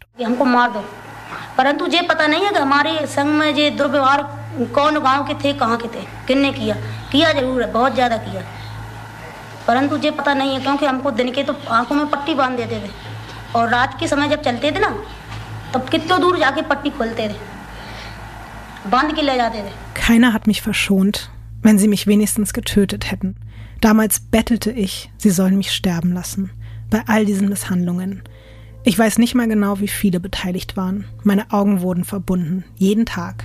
Nachts brachten sie mich irgendwo hin, erst dann wurde mir die Augenbinde abgenommen.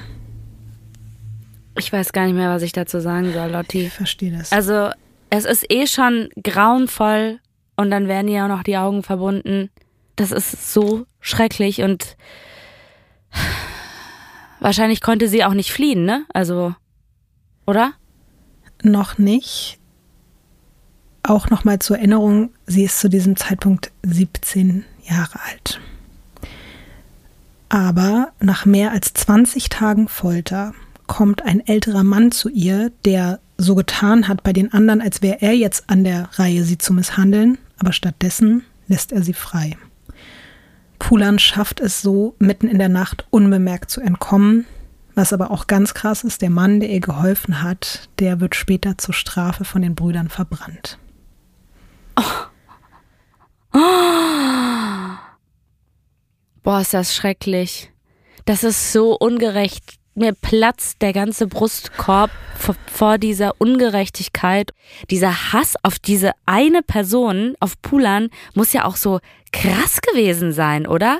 Also, mhm. und dann halt auch, wenn jemand anderes sagt, komm, jetzt lass sie laufen. Wir haben sie wirklich genug geschändet, gedemütigt, ihr alle Grausamkeiten angetan und dass dann trotzdem nicht genug ist, dass dann der Mann noch verbrannt werden muss. Ines, auch da muss ich gerade zum Beispiel wieder an die Situation im Iran aktuell denken, dass man das ja auch zur Abschreckung tut. Weißt du, all die Männer, die sich jetzt auch mit auf die Straßen trauen und sagen, wir kämpfen jetzt an der Seite der Frauen und Mädchen für ihre Rechte, aber natürlich auch für ihre eigenen Rechte, dass auch die ja jetzt teilweise abgeknallt werden, gefoltert werden, in irgendwelche Gefängnisse gesteckt mhm. werden, um eben auch den anderen zu sagen, naja, wenn ihr das auch machen wollt, dann wisst ihr ja, wie das ausgeht. Und das finde ich auch so schrecklich. Und dann werden diese Leute aber auch noch systematisch aus dem Weg geräumt, damit nicht noch mehr Leute sich damit auf die Seite stellen. Das ist ja. alles so grauenhaft.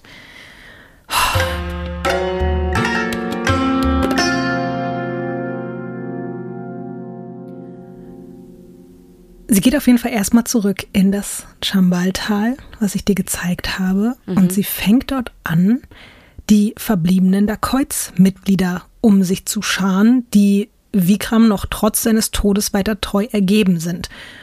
Und das Krasse ist, weil die natürlich auch mitbekommen, was ihr passiert ist, haben die riesen Respekt vor ihr, weil die sich natürlich denken, okay, die hat das überlebt. Sie akzeptieren Pulan Devi ab da wirklich als ihre neue, richtige Anführerin. 40 bis 50 Männer folgen Pulan und sie wird somit zur ersten richtigen Banditenkönigin Indiens.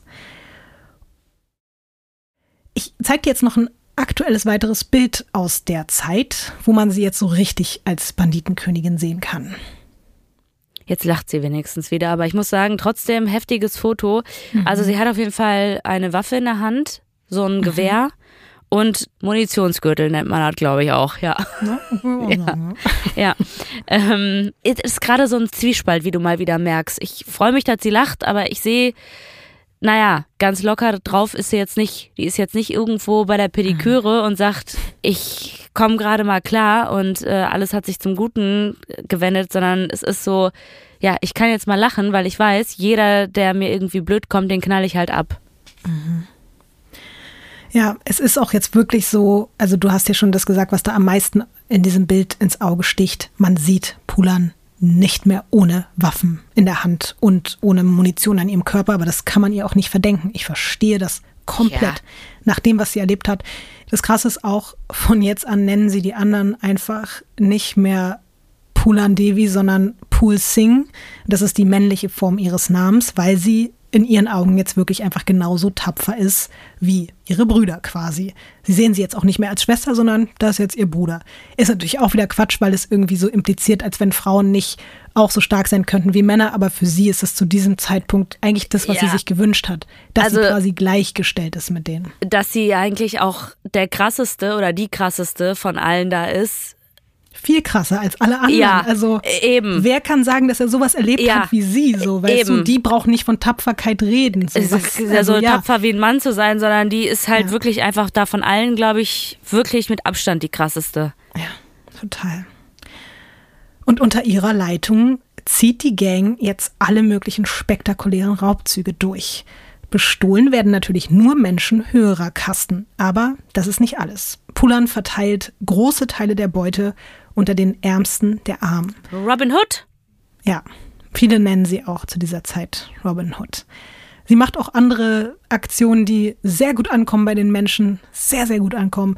Sie ohrfeigt und enteignet zum Beispiel irgendwelche Großgrundbesitzer, die Bauern wie Sklaven behandeln und sie beginnt zudem Jagd auf Vergewaltiger zu machen. Es spricht sich rum, dass jede Frau in der Region unter ihrem Schutz stehe. Es heißt, sie würde Männern, die sie auf frischer Tat ertappt, vor den Augen des ganzen Dorfes den Penis abhacken oder zertrampeln. Auch dazu gibt es ein interessantes. Ich hatte ein Foto Tat von ihr. Nee. Ich war, war gerade so. Äh, okay, du hast das wirklich so gesagt, dass ich dachte, wie jetzt gibt es ein Foto davon? Okay. Nee. Ja, ich glaube, da müssen jetzt vielleicht auch wirklich die ein oder anderen Menschen, die einen Penis haben, stark sein, weil ich kann mir vorstellen, dass das weißt du, auch einfach wehtut die Vorstellung gerade als unschuldiger Mensch, dass jemand so etwas mit einem macht, aber versucht euch das einfach nicht vorzustellen. Zitat von ihr, jedes Mal, wenn ich vernahm, wie eine Frau vergewaltigt wurde, zertrat ich die Schlange. Ich zerstümmelte sie. Es war meine Rache und die Rache aller Frauen. Ich glaube, ich muss nicht erklären, wofür Schlange steht, oder? Nee. Sie hat tatsächlich auch, und ich verstehe auch das, sie hat niemals Penis gesagt, sie hat immer nur von Schlange geredet. Ich glaube auch, weil sie das so für sich, mhm. glaube ich, so als Verarbeitung vielleicht wie so dieses Entmenschlichen, dass das dann wie so ein Tier war, was sie angegriffen hat. So, das fand ich auch ganz krass. Also sie hat immer nur von Schlange geredet. So. Ich habe ja schon gesagt, es spricht sich rum und überall, wo sie auftaucht, vor allem da auf diesen, in diesen ländlichen Gebieten, in den doch teilweise sehr verarmten Dörfern, rufen die Menschen ganz, ganz laut, wenn sie das Dorf wieder verlässt, Lang lebe Pulandevi. Ein ganz bestimmtes Dorf wird diesen Satz aber nicht rufen. Ganz im Gegenteil. Ihr persönlicher und blutigster Rachefeldzug steht nämlich noch bevor. Am 14. Februar 1981, ein halbes Jahr nachdem sie der Hölle entkommen ist, führt sie ihre Bande nach Bemai, den Ort, in den sie die Brüder verschleppt haben. Zusammen mit ca. 40 Banditen im Rücken fordert sie die Dorfbewohner auf, aus ihren Häusern zu kommen und die Brüder auszuliefern. Aber alle behaupten erstens, dass sie gar nicht wissen, welche Brüder gemeint sind und sie wüssten auch nicht, wo sie sind.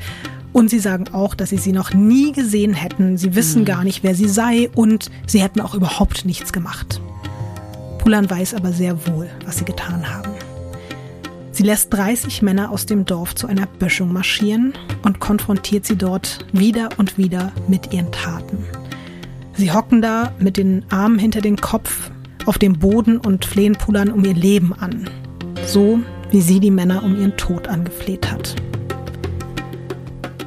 Als einer der Männer weiter abstreitet, schuldig zu sein, befehlt Pulan ihren Banditen, ihn zu erschießen. Auch der nächste, der nicht kooperiert, wird erschossen. auch wenn sie es selbst später bestreiten wird. Auch Pulan nimmt ihre Waffe in die Hand und schießt. Immer und immer wieder. Wie viele und wen sie genau trifft, das lässt sich nicht rekonstruieren. Fakt ist, hunderte Kugeln durchsieben die Männer, die da vor ihr auf dem Boden knien. 22 von ihnen sterben. Acht überleben, schwer verletzt. Pulan Devi, die Banditenkönigin, wird nun auch im ganzen Land als Rachegöttin und kaltblütige Mörderin bekannt. Die überlebenden Dorfbewohner sprechen später von einem Massaker gegen unbewaffnete, unschuldige, edle Menschen. Die Morde werden übrigens auch irgendwann als Valentinstagsmassaker bekannt. Wie siehst du das, was da passiert ist in dem Dorf? Ich finde es zu heftig, muss ich ganz ehrlich sagen. Also ich kann ja auch nicht sagen, was jetzt der richtige Weg gewesen wäre oder was man hätte machen können, weil das System so fucked up ist. Sie kann ja nicht einfach zur Polizei gehen und diese Männer dort anzeigen für das, was sie getan haben. Und ich verstehe total, dass man sich nach einer Gerechtigkeit sehnt. Aber ich kann das auch nicht einfach gutheißen, was da passiert ist. Weiß ich nicht. Wie siehst du das? Auch da geht es mir wieder total ähnlich, dass man einerseits irgendwie denkt, sie hatte gar keine andere Möglichkeit, um irgendwie in irgendeiner Form Rache, Gerechtigkeit, Vergeltung, was auch immer zu bekommen. Aber es hat nichts besser gemacht. Das ja. ist das Schlimme. Es hat nicht ihren Schmerz geheilt und es hat nicht ihre Wunden irgendwie geschlossen und es hat am Ende sie halt einfach zu einer Mörderin gemacht. Ich habe auch noch gerade weggelassen den Fakt, dass auch da, und ich meine, es macht es jetzt nicht mehr noch schlimmer oder noch besser, aber das spiegelt noch mehr auch den Charakter dieses Massakers wieder, dass auch da teilweise die Männer, die angeschossen waren und noch am Leben waren, denen wurde dann auch noch der Penis abgetrennt oder die Nasen abgeschnitten und so. Also es war halt auch schon so richtig bestialisch. Die, die dann da irgendwie noch lagen in ihrem eigenen Blut, mussten auch wirklich noch mehr leiden und deswegen habe ich auch vorhin das erzählt mit der Augenbinde. Sie hat natürlich viele gesehen und viele wiedererkannt, aber manche auch nicht. Und das sagen im Nachhinein auch viele, dass es auch wirklich Unschuldige getroffen hat. Mhm. Und die Brüder waren ja noch nicht mal vor Ort. Und auch das macht es natürlich total schwierig in der Bewertung. Und deswegen habe ich auch von Anfang an gesagt, für viele ist sie eine Heldin, aber für viele ist sie auch ab diesem Moment einfach eine bestialische Mörderin. Mhm. Ja, und um mal zu den äh, Konsequenzen zu kommen, die dann auch noch politisch daraus resultiert haben, da alle Opfer Angehörige einer höher gestellten Kaste sind und Pulans Bande ja aus der untersten Schicht stammt, haben politische Vertreter dort in der Region totale Angst, dass es zu Ausschreitungen zwischen den Kasten kommen könnte, was auf jeden Fall eben naheliegend ist und deswegen muss sofort gehandelt werden. Interessanterweise ist zu diesem Zeitpunkt gerade eine Frau Premierministerin in Indien, Indira Gandhi. Auch das zeigt mal wieder die Gegensätze des Landes, weißt du, nach allem, was ich dir erzählt ich habe. Ich war auch gerade richtig ja. Äh, verwundert über das, was du gesagt hast. Das ist absurd, oder? Weil da habe ich nochmal drüber nachgedacht, beziehungsweise mich hat tollerweise meine wunderschöne, tolle Managerin Saicha auch darauf gebracht, deren Eltern aus Indien stammen, dass sie auch gesagt hat, zu diesem Zeitpunkt, dass also als Indira Gandhi erstmal zur Premierministerin ernannt wurde, das war Mitte der 60er, da wäre ein weibliches Staatsoberhaupt in Deutschland noch undenkbar gewesen, weißt du? Und das zeigt ebenso, wie widersprüchlich das ist. Aber was natürlich auch trotzdem krass ist und irgendwie auch dann makaber ist in dem Moment, dass es ausgerechnet dann eine Frau ist, die persönlich die Ergreifung der Banditenkönigin fordert. Also da redet die Ministerpräsidentin im Radio davon, dass Pulan Devi unbedingt gefasst werden muss. Und so wird Pulan zur meistgesuchten, aber auf der anderen Seite auch meist verehrten und auch meist verhassten Person des Landes. Und man setzt ein Kopfgeld von 10.000 Dollar auf sie aus. 10.000 Dollar sind da wahrscheinlich auch wirklich unglaublich viel Geld, oder? Mhm. Ja, extrem. Mehr als 1000 Polizisten machen Jagd auf Pulan. Das muss man sich auch mal vorstellen. 1000. auf Alle wollen sie finden um jeden Preis. Und dazu zeige ich dir jetzt auch nochmal so ein Suchplakat, was dem damaligen Original nachempfunden wurde. Und alleine eine Überschrift darauf, finde ich, ist schon sehr, sehr bezeichnend für die Suche nach Pulan Devi. Mm. Wanted, dead or alive. Das meinst du mhm. bestimmt, ne? Ja, total. Also ist schon krass. Oder wenn du weißt, dass ab jetzt sogar klar angeordnet ist, wenn man die tot bringt, ist auch okay. Ich, ich sorry, aber das, ich kenne das nur aus irgendwelchen Western-Filmen, wo ich auch denke, mhm. das ist so überspitzt. Also, das ist ja auch die Schrift, oder nicht? Die ist sehr mhm. ähnlich. Deswegen, wie gesagt, es ist so ein bisschen noch dem nachempfunden. Also Quintessenz war, es sind natürlich dann auch Leute rumgerannt, nicht nur Polizisten, sondern auch Privatleute, die wussten, sie kriegen Geld, wenn sie Pulan Devi erschießen und sie tot irgend, vor irgendein Polizeirevier abschmeißen, weißt du? Zwei Jahre lang hat sie sich einfach in den Bergen und im Dschungel versteckt und ist irgendwie nur die ganze Zeit diesem Spießrutenlauf davon gekommen, ständig zu denken, oh, da will mich gleich jemand erschießen, da packt mich gleich jemand, da gerate ich in den Hinterhalt. Es muss so anstrengend gewesen sein. Ey. Aber irgendwann erfährt sie, dass einer der beiden Brüder, die ja eben nicht da waren am Tag des Massakers, den anderen im Streit um eine Frau erschossen hat. Und irgendwie verschafft ihr dieser Gedanke eine gewisse Genugtuung und löst auch so ein bisschen eine Ruhe in ihr aus. Mhm. Und als dann mit der Zeit immer mehr ihrer Banditen abhauen, weil sie die Bedingungen im Dschungel einfach nicht mehr aushalten und sagen, okay, wir können nicht mehr, wir wollen nicht mehr, wir gehen. Und dann die Regierung auch noch Vermittler zu ihr schickt, um einen Deal auszuhandeln, ist Aufgabe für sie das erste Mal eine wirkliche Option. Sie hat einfach genug gekämpft und es ist auch wirklich genug Blut geflossen.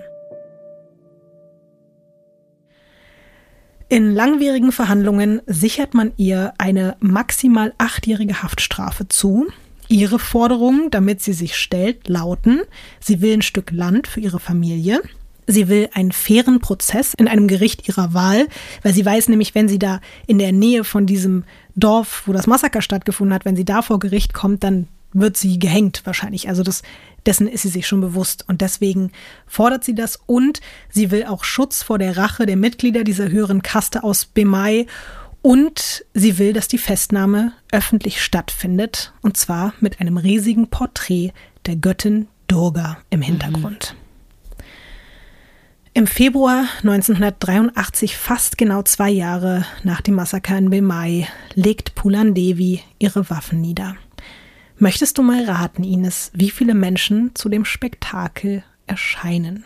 Als allererstes habe ich gedacht, boah, bestimmt richtig viele. Und dann dachte ich so, ja, aber man weiß ja auch nicht, meint ihr das jetzt ernst, dass sie die Waffen niederlegt oder man hat jetzt keine Ahnung. Dann würde ich behaupten, dass sie eher weibliche Fans hat. Und dann ist halt wieder die Sache, dürfen die dahin gehen? Werden die dann selber bestraft, wenn die das machen? Also, ich glaube, dass eigentlich viel, viel mehr Leute dahin gegangen wären, die das gerne gemacht hätten, aber viele sich nicht getraut haben und das deswegen nicht so groß war. Jetzt sag eine Zahl. Ja, ich weiß, ich bin gerade so, sind es 15?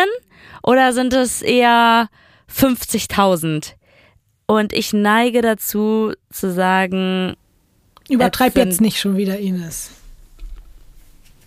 Okay, wenn du das sagst, dann sag ich 15.000. Mann, es waren 10.000 und ich finde 10.000 sind unfassbar viele Leute, die kommen zu einer Festnahme. Ja, natürlich. 10.000. Aber 15.000 sind wieder mehr. Das schwächt 10.000 wieder ab, Ines. Das ist ein Problem. Ich finde, mit meiner Einleitung schwächt er das nicht ab, ja? Du kannst dir mal ein Bild angucken, weil das finde ich auch sehr, sehr beeindruckend. Das ist bei ihrer Kapitulation. Wow. Das sind viele Männer, oder? Ja, es sind viele Männer. Also sie ist in dem Moment einfach auch schon eine Symbolfigur, nicht nur für Frauen, sondern auch, glaube ich, für Männer. Da geht es auch nicht nur um das Geschlecht, sondern auch um diese Kastenproblematik, dass mhm. eine Frau aus so einer niedrigen Kaste sich einfach gewehrt hat und gekämpft hat und am Ende da oben auf einer Bühne steht und sagt, okay, ich ergebe mich jetzt, ich werde meine Strafe hinnehmen und akzeptieren, aber ich habe bis hierhin alles getan, um ja, im Rahmen der rechtlichen und nicht rechtlichen äh, Mittel, die ich irgendwie habe, zu kämpfen gegen all die Ungerechtigkeit. Und deswegen, glaube ich, konnten sich auch so viele mit ihr identifizieren, sowohl Frauen als auch Männer. nach diesem ersten und vorerst auch letzten großen Auftritt, der sie dann wirklich endgültig zur Legende macht, landet Pulan in einem absoluten Horrorgefängnis. Sie sieht dort einfach, wie Ratten an toten Mitinsassinnen nagen, die da liegen und sich keiner dafür interessiert. Zum Glück hat sie Briefkontakt mit Indira Gandhi und sie wird dadurch in ein etwas besseres Gefängnis verlegt. Aber auch dort, also wirklich, also etwas besseres bedeutet einfach nur, da liegen keine toten Mitinsassinnen rum. Die von Ratten da werden abgenagt ja. werden. Auch an die versprochenen Abmachungen wird sich nicht gehalten. Kein Land für die Eltern und Pulan wird statt acht zu elf Jahren hinter Gittern verurteilt. Und das ohne auch nur einen einzigen Tag eines Prozesses. Sie wird einfach so elf Jahre ins Gefängnis gesetzt. Man geht übrigens auch davon aus, dass es nicht zu einem Prozess gekommen ist, weil sonst die Misshandlungen durch die Polizei und andere Obrigkeiten zur Sprache gekommen wären. Und deswegen hat man dann lieber gesagt, ach, kehren wir das jetzt mal hier unter den Teppich, packen sie da einfach rein und holen sie irgendwann wieder raus. Wirklich. Während ihrer Inhaftierung bekommt Pulan irgendwann starke Unterleibsblutungen und wird ins Krankenhaus eingeliefert. Dort operiert man ihr ohne ihr Einverständnis die Gebärmutter heraus. Mhm. Eine Journalistin hat später den behandelnden Arzt damit konfrontiert. Seine Reaktion lautete, wir wollten nicht, dass sie noch mehr Pulan Devis in die Welt setzt.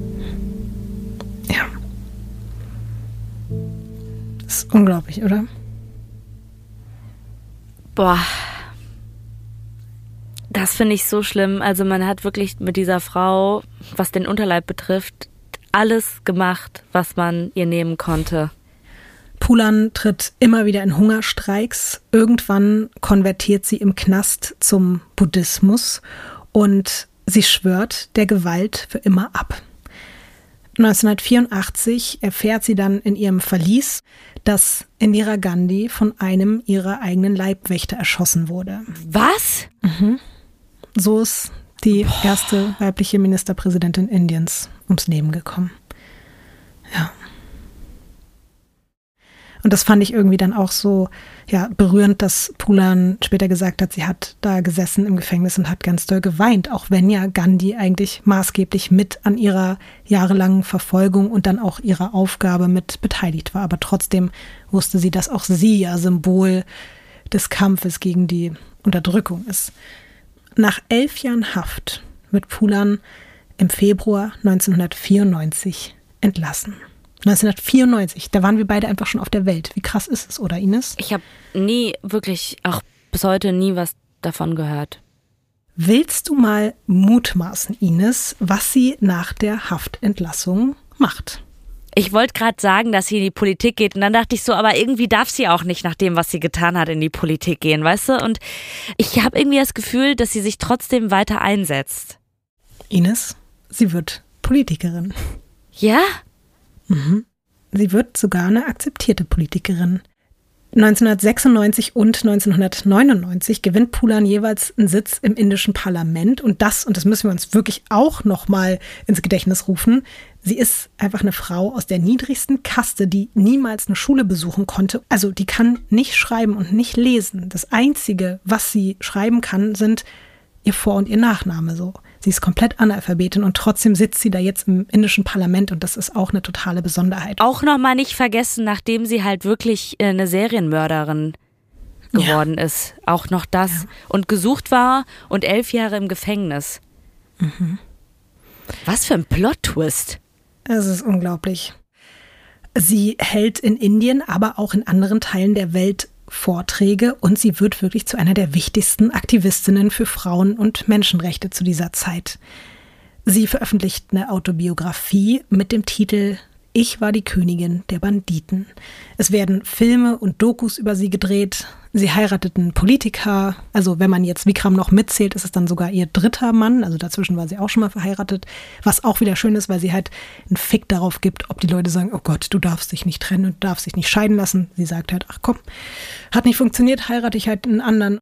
2001 stellt sie sich erneut als Vertreterin einer linkssozialistischen Partei zur Wahl. Dieses Mal mit folgendem Wahlslogan. Schlägt euch ein Mann, schlagt zurück. Schlagt ihn zweimal. Fürchtet euch nicht. Hackt die Hand ab, die euch foltert. Wie findest du den Slogan? Ja, also ich kann das nur wiederholen, dass ich nicht finde, dass man Gewalt mit Gewalt ausgleichen sollte. Also als Wahlslogan äh, ist mir zu extrem, ehrlich gesagt. Krasserweise funktioniert es aber und natürlich liegt das wahrscheinlich auch daran, dass ganz viele Frauen noch nie überhaupt sowas gehört haben, dass sie diese Gedanken haben dürfen und dass das eine Option ist, sich zu wehren. Und deswegen ist das auf jeden Fall so, dass sie da eine absolute Spitzenkandidatin wird.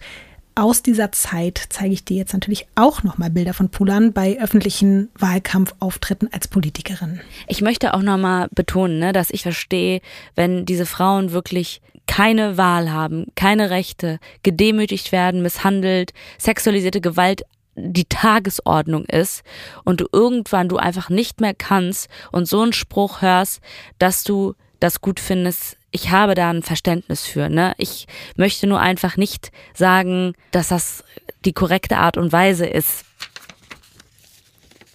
Oh wow. Das ist sie jetzt?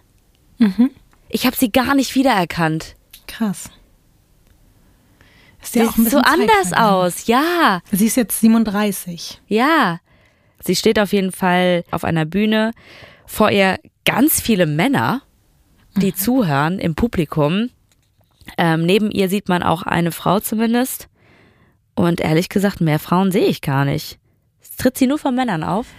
Ich glaube, auch da ist es halt wieder so, dass oft Frauen aus dem öffentlichen Leben so verdrängt werden, dass die dann halt auch bei solchen Aktionen gar nicht teilhaben. Aber auch da habe ich wieder gedacht, wie krass es ist, dass aus diesem Aspekt heraus, wo sie herkommt und was sie erlebt hat mit Männern, die sie nur beschimpft und geschlagen und vergewaltigt haben. Und jetzt sitzen die da alle ganz ruhig, halten ihre Schnauze und hören ihr zu. Das finde ich halt auch irgendwie so, das hat sie einfach so verdient. Und da ja. freue ich mich auch. Und sie ist ja jetzt zu diesem Zeitpunkt, muss man auch sagen, bei allem, was passiert ist, aber sie ist, wie gesagt, zum Buddhismus konvertiert, auch weil es im Buddhismus ja dieses ganze Kastending nicht gibt und weil sie eben auch wollte, dass dieses ganze Gewalt und ja, und das Karma-Konto bei der ist, glaube ich, auch ja. ziemlich im Dispo. Ja. Ja, ja. ja. ja, das hätte sie wahrscheinlich auch nicht mehr aufholen können und wäre dann vielleicht wirklich im nächsten Leben als Floh auf einem Hund wiedergeboren. Und deswegen war dann klar, lieber neue Religion, wo das hier keine Rolle spielt. Aber deswegen, sie ist auch zu diesem Zeitpunkt so Frieden steht für sie auch über allem und sie will einfach nur keine Gewalt mehr und sie will einfach nur die Welt zu einem besseren Ort machen. Und dass da auch ihr die Möglichkeit für geboten wird, finde ich irgendwie einfach sehr, sehr wholesome.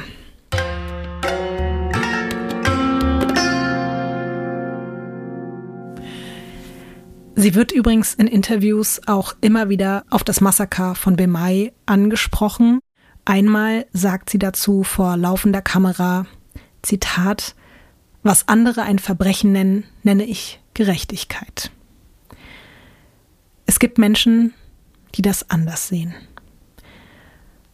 Am 25. Juli 2001 hat Pulan Sitzungspause und will gerade in ihr Abgeordnetenbungalow in Delhi oh gehen.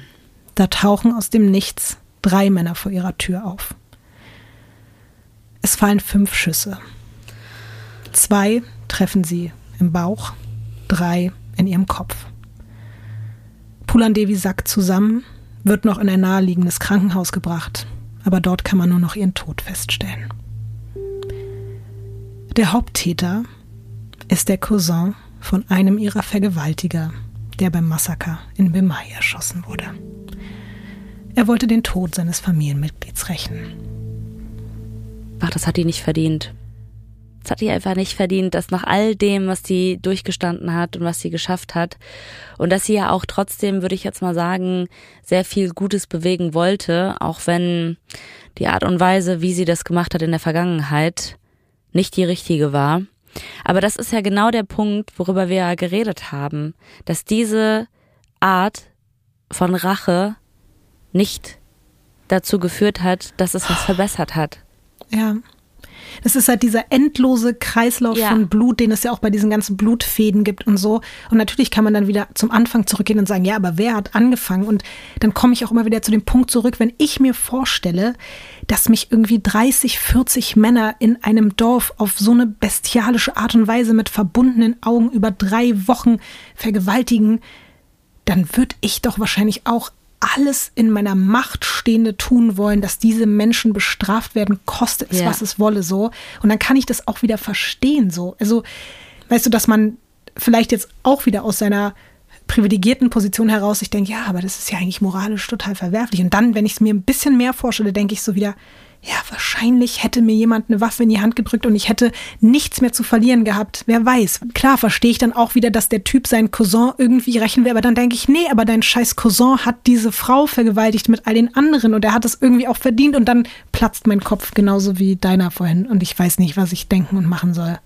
Aber auch für mich ist das so tragisch, dass ich auch am Ende denke, es hätte da einfach aufhören müssen. Es hätte irgendwann aufhören müssen und jetzt ist sie tot und ist einfach mit 37 Jahren an dem Punkt gestorben, an dem sie vielleicht wirklich zum ersten Mal in ihrem Leben irgendwie eine Art von Freiheit am Ende hatte. Ja. Und vielleicht wirklich hätte etwas bewirken können. Ja. Der Haupttäter wird noch am, oder ein paar Tage später wird er verhaftet. Was, was glaubst du, passiert mit ihm? Also so wie du das schon wieder betonst, ich glaube, die werden nicht mal Gefängnisstrafe bekommen haben. Also, wir reden jetzt mal nur über den Haupttäter. Ja. Der landet zwar in einem Hochsicherheitsgefängnis und wird dort auch offiziell zu lebenslanger Haft verurteilt, aber 2001 verschwindet er wie von Zauberhand aus diesem Hochsicherheitstrakt. Und im Nachhinein sind sich einfach alle einig, dass da mal wieder Leute aus ganz obersten Positionen mitgeholfen haben, den da rauszuholen. Und dann, wie gesagt, das war 2001, dauert es einfach 13 Jahre, bis man ihn wieder festnehmen kann.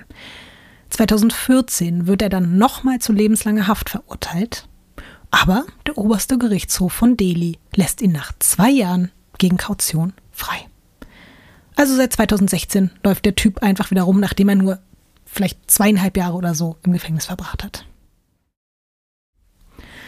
Ich will auch auf gar keinen Fall, dass wir mit dem Blick auf die Täter hier enden. Deswegen würde ich zum Schluss noch sagen, dass Pulan Devi bis heute zum Glück in den modernen Frauenrechtsbewegungen weiterlebt.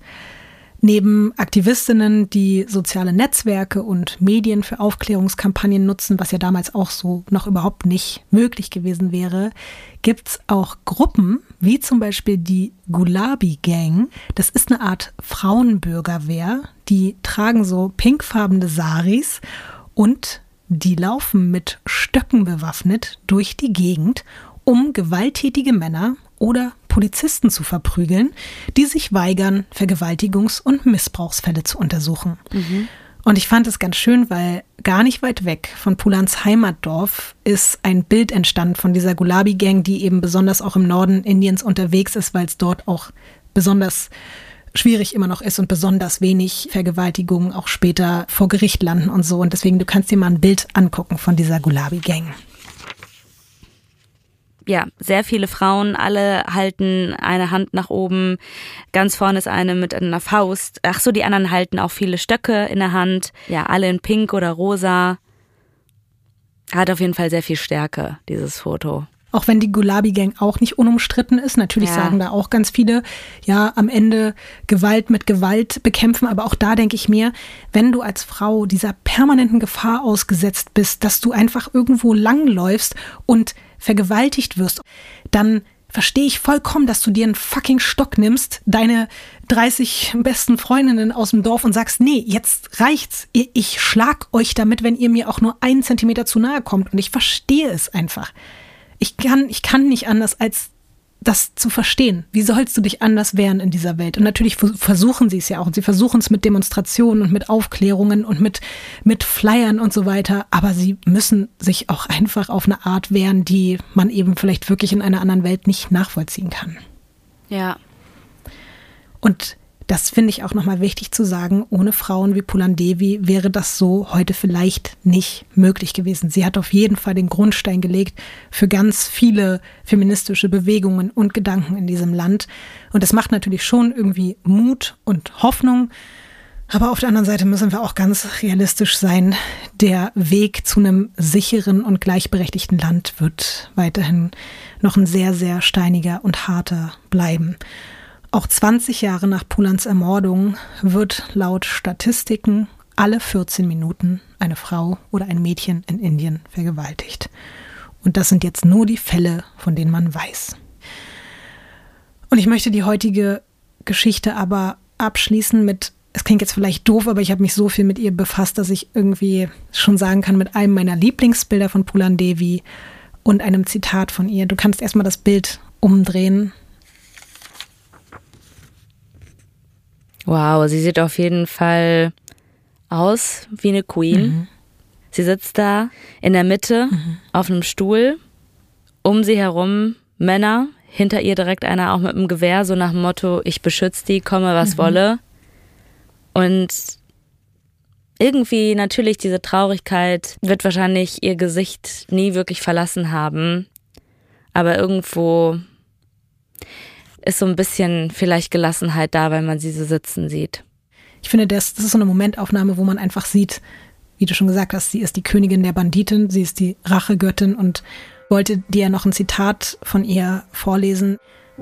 Ich wollte beweisen, dass jeder von uns seine Würde hat, ungeachtet der Herkunft, der Kaste, der Hautfarbe oder des Geschlechts. Ich wollte ihnen sagen, Pulan Devi ist ein Mensch, denn dann würden sie es auch über andere sagen.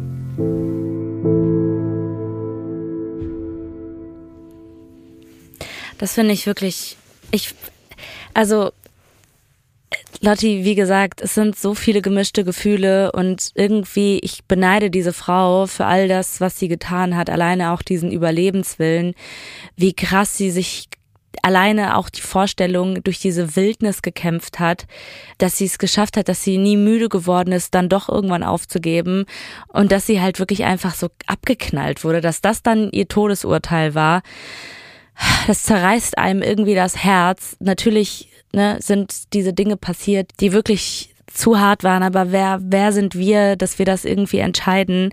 Ich fand halt so diesen, diesen Einsatz, den du wirklich gesagt hast, das hat es nicht besser gemacht den fand ich so wichtig und auch richtig in, in dieser Gedankenwelt, weil ich bin mir sicher, auch wenn Indien sehr weit von uns weg ist, auch wenn wir kurz über den Iran und die Frauen dort geredet haben und das auch sehr weit von uns weg ist. Nicht nur rein von der Entfernung, sondern natürlich irgendwie auch von der Kultur. Aber irgendwie finde ich trotzdem das wichtig, solche Geschichten auch zu erzählen. Und ich würde mir auch wünschen, dass trotzdem, auch wenn man irgendwie immer das Gefühl hat, so viele scheitern und man kommt irgendwie nicht, nicht voran und es passiert nichts Besseres. Und ich meine, wir in Deutschland haben auch noch so viel, was sich verbessern muss. Und ich meine, klar, wenn ich so auch an das, an das Thema sexualisierte Gewalt denke, mir tut das einfach so leid, wie oft man das Gefühl hat, man kann damit nichts erreichen. Aber das darf halt nicht der Punkt sein, weswegen man aufgibt und das nicht macht. Und ich würde mir einfach wünschen, dass man sich auch hier wieder so ein bisschen diesen Kampfgeist von der Pulan nimmt, von Pulan Devi und sagt, auch in mir schlummert so jemand, der nicht aufgibt, der sich nicht vielleicht mit Rache, weil das sollten wir auch lernen, dass das nicht der Weg ist, aber für Gerechtigkeit zu kämpfen. Und ich glaube auch, also so wie das jetzt auch in der Geschichte ist, wenn Leute laut werden und sich stark machen, ich bin mir sicher, es kommen immer mehr Leute dazu. Deswegen habe ich auch wirklich eine ganz tiefe Bewunderung für diese Frau, für das, was sie geschaffen hat. Und ich habe auch deswegen das Gefühl gehabt heute, dass es so richtig und wichtig ist, auch gerade jetzt über dieses Thema zu reden und auch gerade jetzt Pulans Geschichte zu erzählen, weil es, finde ich, auch so ein Sinnbild dafür ist, dass es immer irgendwann den Punkt geben wird, an dem das Fass überläuft und Menschen und auch Männer nicht glauben dürfen, nur weil sie gewisse Dinge über Jahrzehnte und vielleicht auch Jahrtausende hinweg durchziehen, dass nicht irgendwann der Punkt kommt, an dem man sagt, jetzt reicht's. Ich finde, Pulan Devi ist wie so eine Warnung an alle, die meinen, auch festhalten zu wollen an solchen Strukturen und wünsche einfach allen Menschen Auswege aus, egal ob das systematische politische Verfolgungen sind oder eben Unterdrückung innerhalb einer Beziehung. Ich wünsche einfach nur jedem Menschen irgendwie die Kraft und die Stärke, da rauszukommen und sich zu wehren und zu kämpfen und auch Unterstützung zu bekommen, so wie wir es auch heute am Anfang gesagt haben. Ohne Unterstützung geht halt auch ganz viel nicht und dafür müssen auch alle anderen die Augen aufhalten und sich gegenseitig unterstützen. Ines, wir haben ganz, ganz lange keine Musik ja. mehr gehört. Es gibt ganz, ganz viele Jetzt Songs über Pulan. Und ich habe einfach mal den am wenigsten traurigsten rausgesucht. Ich meine, wir verstehen den Text jetzt auch nicht, aber er ist irgendwie trotzdem so ein bisschen hoffnungsvoll und ist auch von einem Mann über Pulan Devi ein Song, der sie auch nochmal so ein bisschen huldigt. Und komm, wir hören da mal rein.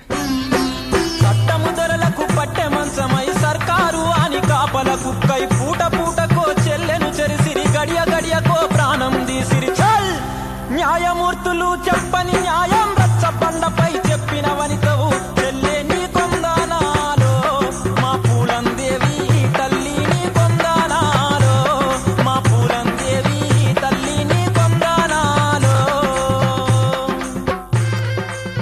Hast du gehört, wenn er mal Pulan Devi sagt? Ja. Wie findest du den Song? Ich weiß auf jeden Fall, was du meinst, dass es kein trauriger ja, Song irgendwie. ist. Also man möchte auf jeden Fall direkt mittanzen und mitwippen. Mit was für einem Gefühl gehst du jetzt nach Hause, Ines? Also jetzt, wo der Song nochmal läuft, irgendwie bestärkt. Und vielleicht gehen wir damit jetzt auch nach Hause und versuchen einfach alle auf uns aufzupassen, auf die Menschen, die wir lieb haben, aufzupassen. Hauptsache keine Schlangen abhacken. Nee. Pass auf ja, dich auf. Du passt bitte auch auf dich auf, sagen. Ines, und ja.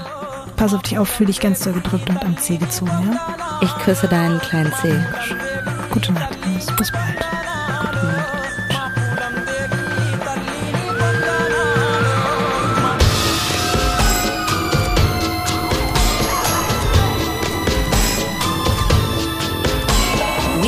Crimes ist ein Studio Womans Original nach einer Schnapsidee von Visavi und Ines Agnoli. Skript und Recherche Visavi. Executive Producer Konstantin Seidenstücker. Produktion und Redaktion Sarah Omar. Assistant Producer Peace Solomon Obong. Musikton und Schnitt Christian Pfeiffer und Chris Kahles.